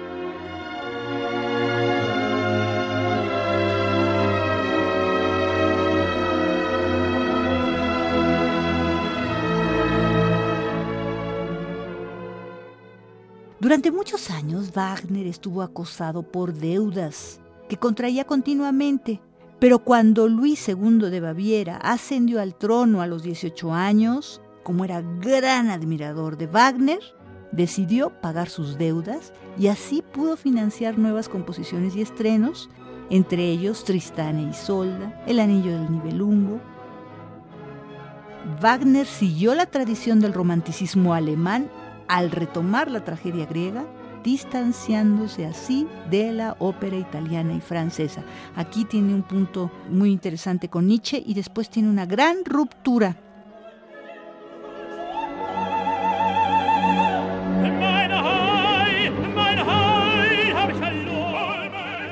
La vida de Wagner fue fascinante. Se casó en segundas nupcias con Cosima, que era hija de Franz Liszt, pero Cosima ya estaba casada cuando tuvieron sus amoríos y todo, y esto fue un escándalo verdaderamente. Hans von Bülow, el pianista y director de orquesta que era su primer marido, aceptó esto y para toda la sociedad fue un escándalo. Estamos escuchando por este asunto de los amores la obertura de Tannhäuser, al mismo tiempo también el coro final Bienvenido hombre infiel, porque esta ópera, como muchas otras de Wagner, tiene como temas principales la lucha entre el amor sagrado y el amor profano, el amor carnal, ¿no? y el amor platónico, y también la rendición a través del amor.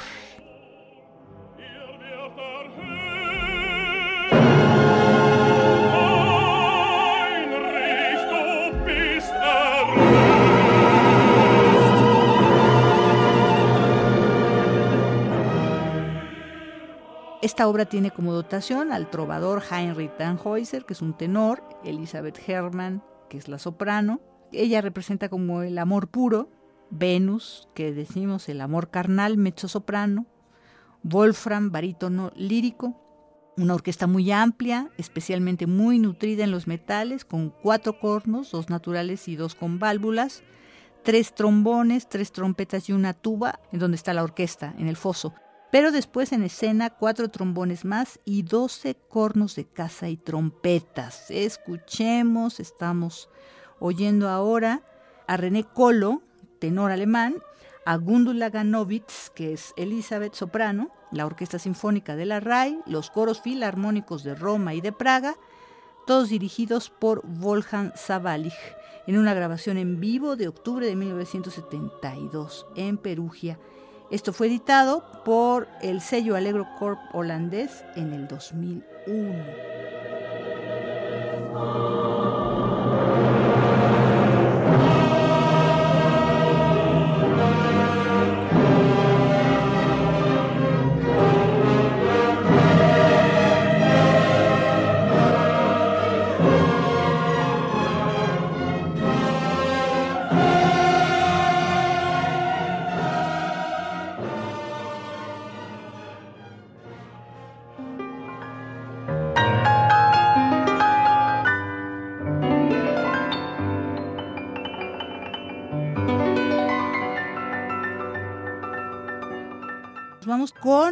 La efeméride de nacimiento de Son Ra. Son Ra, músico de jazz estadounidense, quien nació el 22 de mayo de 1914, hace 106 años. Le y Ra, nacido Herman Poole Blunt.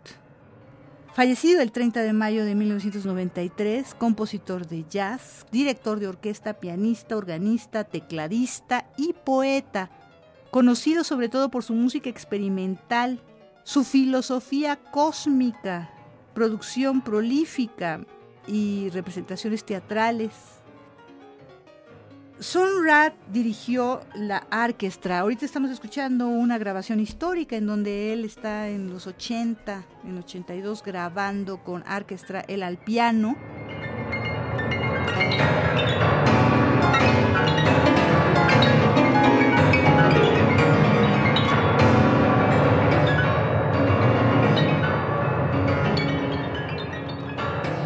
Es el dios egipcio del sol.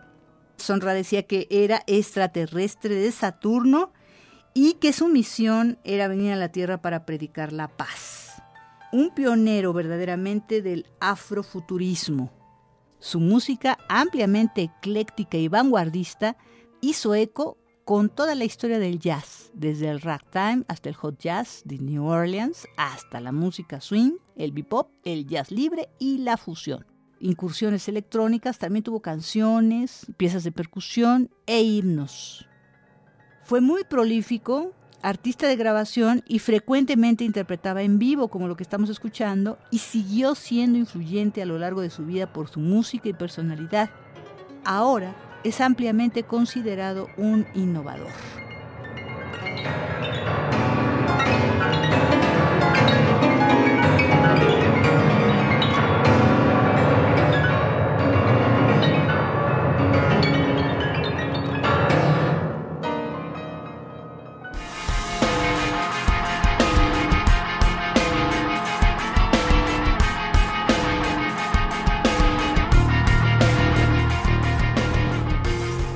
Como tercer platillo, como tercer efeméride maravillosa de nacimiento, tenemos que hace 56 años nació la actriz y vocalista Rita Guerrero, soprano y también fundadora y parte de la banda mexicana Santa Sabina.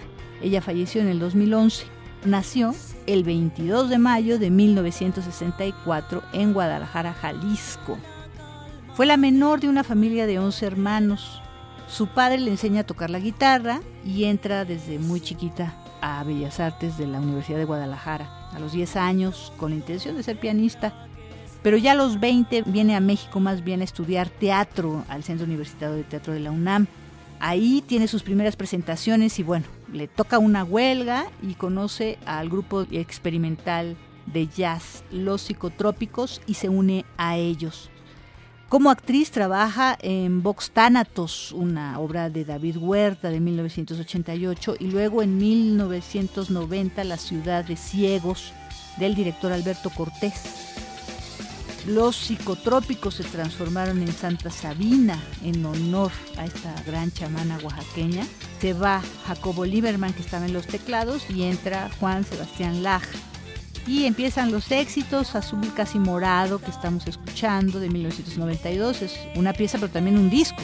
Símbolos de 1994, Babel, es el mismo caso, tenemos una obra pero también es un disco de 1996, Más Adentro en la Sangre del 2000 y Espiral del 2003. Puedo puedo pensar, pero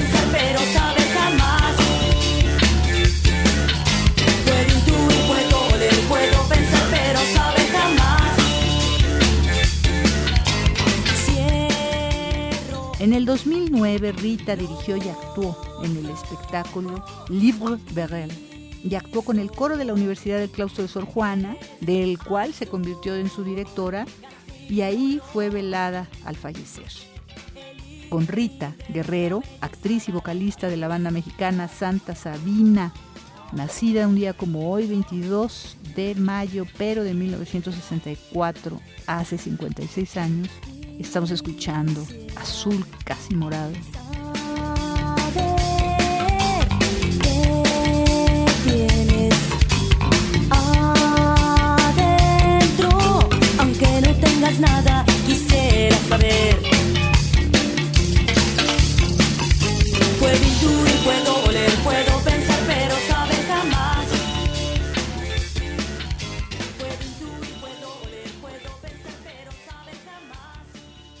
Nuevamente agradezco su amabilidad y atención y les reitero mis mejores deseos en este enclaustramiento que esperemos sea provechoso.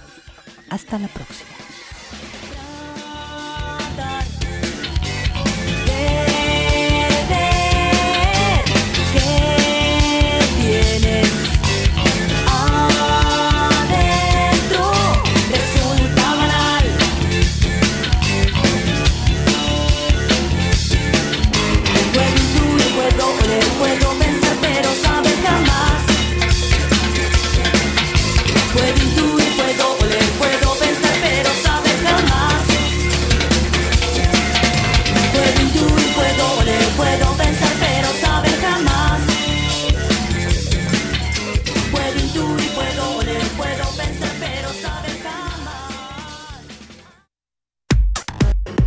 Al mundo.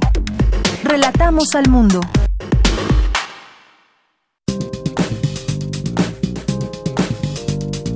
Cultura RU. Bien, pues nos enlazamos con Tamara Quirós, que nos tiene la sección de cultura y pues ya desde ayer nos decía que el Aleph ya comenzó. ¿Qué tal, Tamara? Buenas tardes. Así es, Deyanira, muy, lo mencionas muy bien. Ayer comenzó el festival El Aleph, este festival que reúne a varios científicos, actores y también eh, pues gente que tiene eh, una especialidad diferente, pero que rompe las fronteras entre la ciencia y el arte. Y bueno, pues es un gusto saludarlos a través de esta frecuencia. Ya nos acercamos al final del programa, ya al inicio del fin de semana, y para aprovechar el tiempo de confinamiento, les tenemos varias opciones. Eh, ya durante, si nos han seguido desde la una de la tarde, pues durante la transmisión han escuchado que ya les hemos compartido varias opciones. Y bueno, llega el turno de hablar de la primera jornada de actividades de la cuarta edición de El Aleph, Festival de Arte y Ciencia. Y bueno, ayer, ayer ya les contábamos de la inauguración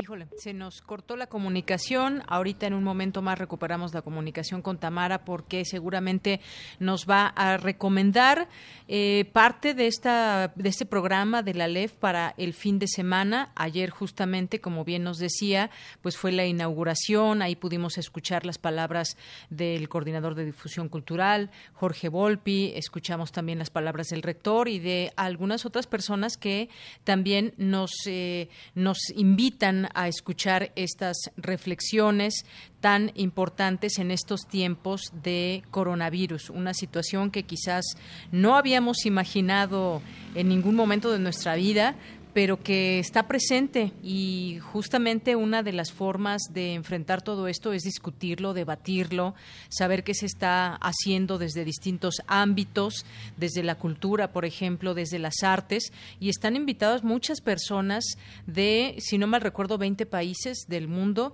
para eh, pues seguir en estas conversaciones virtuales, estas charlas que ahora gracias a la tecnología podemos eh, nosotros ver y ser parte de todo Así que, pues en un momentito más la, la recuperamos, recuperamos esta información que nos tiene Tamara para el fin de semana de la LEF. Y lo que siempre les decimos también aquí, que por favor entren ustedes y elijan esas, eh, que no entra, no entra la llamada, me dice aquí nuestro productor. Bueno, pues eh, yo quería, estaba intentando entrar a la programación, pero no sé, por alguna razón no, no he podido entrar en este momento porque ya había visto también eh, varias pláticas que, que, me interesan y que ya han comenzado desde ayer. Ayer justamente ya nos platicaba de algunas que tienen que ver con todo esto de, pues ahora cómo nos planteamos esta, esta nueva normalidad. Tenemos, me parece, mucho más preguntas aún que las respuestas, incluso de las personas que son especialistas en todo esto. Y pues bueno, mientras tanto, mientras la recuperamos, y si no, ahorita vamos a seguir platicando de la LEF, vamos a escuchar esta, este poema que nos tiene en voz de Margarita, un poema de Víctor Hugo. Adelante. Liberté, égalité, fraternité.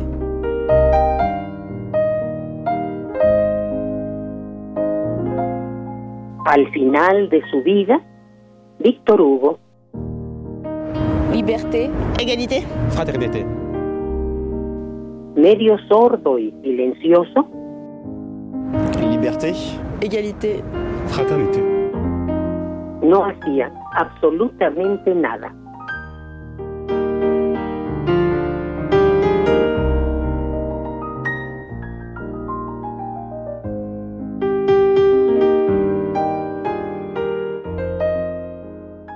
Al final de su vida.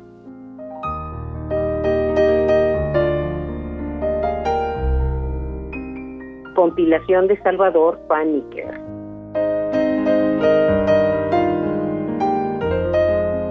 Liberté, égalité, fraternité.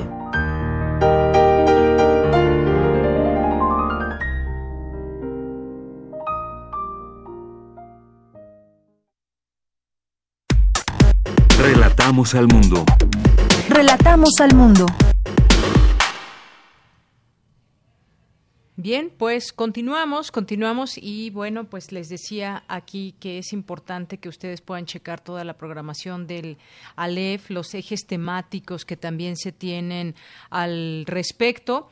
Eh, el virus y el miedo, por ejemplo, en algún momento yo creo que todos, y quien diga que no, pues yo creo que será difícil creerle que hemos sentido miedo en algún momento, miedo eh, a contagiarnos o miedo a contagiar a alguien o ese miedo que está quizás de forma permanente alertándonos sobre una situación desconocida, una situación que ha permeado nuestra vida, que ha cambiado nuestra vida y que esto, pues evidentemente, ha venido en muchas ocasiones a perjudicar esa cotidianidad que teníamos de, por ejemplo, desde los niños de ir a la escuela, de la gente a ir al trabajo, de la forma incluso de relacionarnos con las personas, con la propia familia. Yo estoy, estoy segura que muchos de ustedes que nos están escuchando eh, pues no han visto a su familia en dos meses, como muchos de nosotros, o más quizás. Eh, y esto pues puede ser difícil si tenemos, por ejemplo, algún familiar enfermo de alguna otra cosa que no sea COVID-19, pues eh, evitar eh, la visita puede ser una opción para protegerlo también, dependiendo la enfermedad que tenga. Y todo esto ha cambiado, así que hay muchas posibilidades también de abordar este tema, las posibilidades, por ejemplo, de medicamentos, las estrategias sociales, también pues cómo platicar cada quien desde su ámbito lo que está viviendo. Ha habido distintos ejercicios que se han hecho desde las plataformas de Cultura UNAM que también les invitamos a ver. Las posibilidades de la vida también en situaciones eh, límite, la resiliencia. Ahora se habla mucho también de esta palabra. ¿A dónde nos lleva? ¿Qué significa?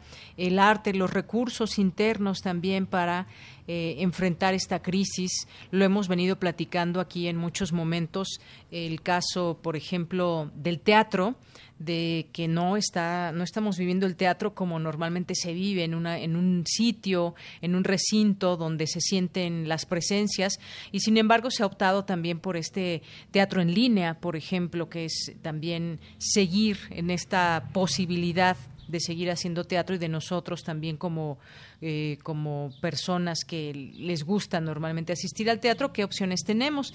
Bueno, pues hay distintos eh, temas, ya nos platicaba ayer Tamara, ya no pudimos recuperar la llamada con ella, eh, nos hablaba, por ejemplo, de esta conversación de diálogo sobre el origen de la vida, el conocimiento a nivel celular, que ayuda a preservar la salud. Y bueno, además una posibilidad de escuchar voces también muy importantes eh, que tienen algo que decirnos en todo esto y que nos hacen reflejarnos en, esos comentarios y en esas eh, formas que nos van presentando. Por ejemplo, también hay un ciclo de cine, epidemia y pandemia, fantasías y pandemia, el diario de la pandemia que también les, les platicábamos eh, en distintos momentos, el Aleph en libros UNAM también, hay una librería virtual. El caso es que ustedes también se metan y naveguen por este sitio eh, los fines, a partir del fin de Juliana Kiers, también va a haber este tipo de, pláticas. Eh, también eh, a ver qué más, déjenme buscar aquí algunos otros temas. Les decíamos de estos conversatorios que va a haber, por ejemplo, influencia de la latitud y las medidas gubernamentales durante la pandemia de COVID-19, con Jesús Espinal y José María Zamora. También está la metamorfosis de la ciencia del arte está otro tema más también que es, eh, a ver, déjenme ver aquí. Bueno, eh, Antonio Lascano, que lo conocemos, a este doctor que siempre nos, nos trae temas del origen de la vida, pero también que nos va adaptando a los tiempos, eh, los tiempos que corren. Él ha hablado mucho de este virus, de cómo se comporta y de cómo pues nos toma por sorpresa, pero ha habido muchos y convivimos con muchos otros virus. Hay una muy interesante eh, que también a mí me gustaría ver, que es, ¿podría haber virus en Marte y otros lugares del cosmos? Esta plática la va a ofrecer Rafael Navarro, que también es una, una gran personalidad de nuestra universidad. El vehículo robótico de la NASA, conocido como Curiosity, ha explorado rocas muy antiguas en el cráter Gale, los cuales fueron formadas por la eh, compactación de todos eh, depositados en el fondo de un lago. Y él bueno tiene un conocimiento muy amplio también ha trabajado en la NASA y pues bueno también seguramente esta será una de las pláticas muy interesantes que nos ofrecerá el Aleph, como todas, ¿eh? y la verdad es que no podríamos decir que unas sean mejores que otras, más bien hay para todos los gustos eh, también y esto es importante. También estará presente la cátedra Max Aub, eh, laboratorio rizosférico, otros diálogos interespecie desde la inmunidad solidaria, eh, también a ver eh, esta videoconferencia de Susana López Charretón, un nuevo coronavirus SARS-CoV-2, situación actual. Estas distintas ópticas, porque ella pues es una eh, académica del Instituto de Biotecnología de la UNAM, que también nos da esta posibilidad de escuchar eh, esta plática con ella. Así que entren al programa de la LEF, permense de todos estos temas, elijan y que este sea un fin de semana de Festival de la LEF. Ya nos vamos a despedir. Quiero agradecer a todos allá en cabina, Daniel Olivares, Denis Licea, a Coco Montes, a Andrés Ramírez, a mis compañeros en casa. Dani, ayúdame si se me va alguien, si se me escapa alguien. Le mandamos muchos saludos a Virginia Sánchez, a Ruth Salazar, a Isela Gama, a Abraham Menchaca, a Cindy Pérez Ramírez, a Dulce García, a Tamara Quirós, a Rodrigo Aguilar. Ya, creo que ya, ¿verdad, Dani? A todos los mencioné. Bueno, pues muchísimas gracias. Nos vamos a despedir con, con una canción. Sí, por supuesto, al principio Daniel Olivares y ahora y Denis. Sí, todos ya, ya, Dani, ya todos los dije ahora sí. Muchísimas gracias. Bueno, y yo me despido también al frente de estos micrófonos. Soy de Yanira Morán. Recuerde que estamos, pues, el equipo muy contentos porque este, este mes cumplimos cuatro años al aire y para el siguiente viernes tendremos una transmisión especial eh, con rompiendo un poco el esquema del programa diario y esperemos que nos acompañen, que nos acompañen siempre y ese día también que pues no nos podremos abrazar ni comer pastel en esta ocasión, pero sí festejarnos. Así que pues nos vamos a despedir ya con esta canción que está sonando Azul casi morado de Santa Sabina, la voz de Rita Guerrero, esta efeméride que nos recordaba Dulce Wet y se la dedicamos a todos ustedes y en especial a la Viquina Azul Casi Morado, a ver si nos está escuchando Vicky. Un abrazo y con esto nos despedimos. Hasta el lunes. Listo.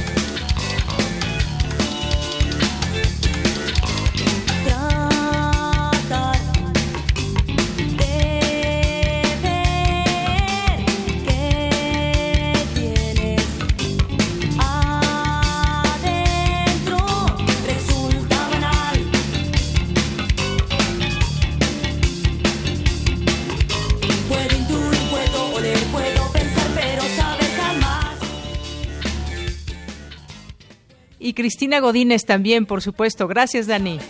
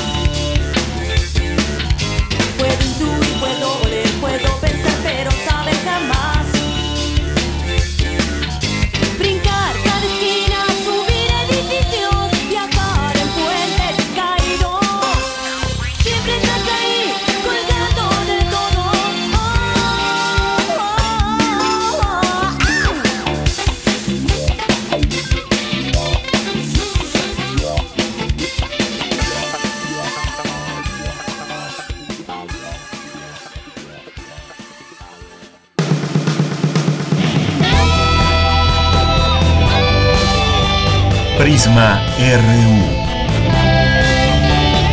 Relatamos al mundo.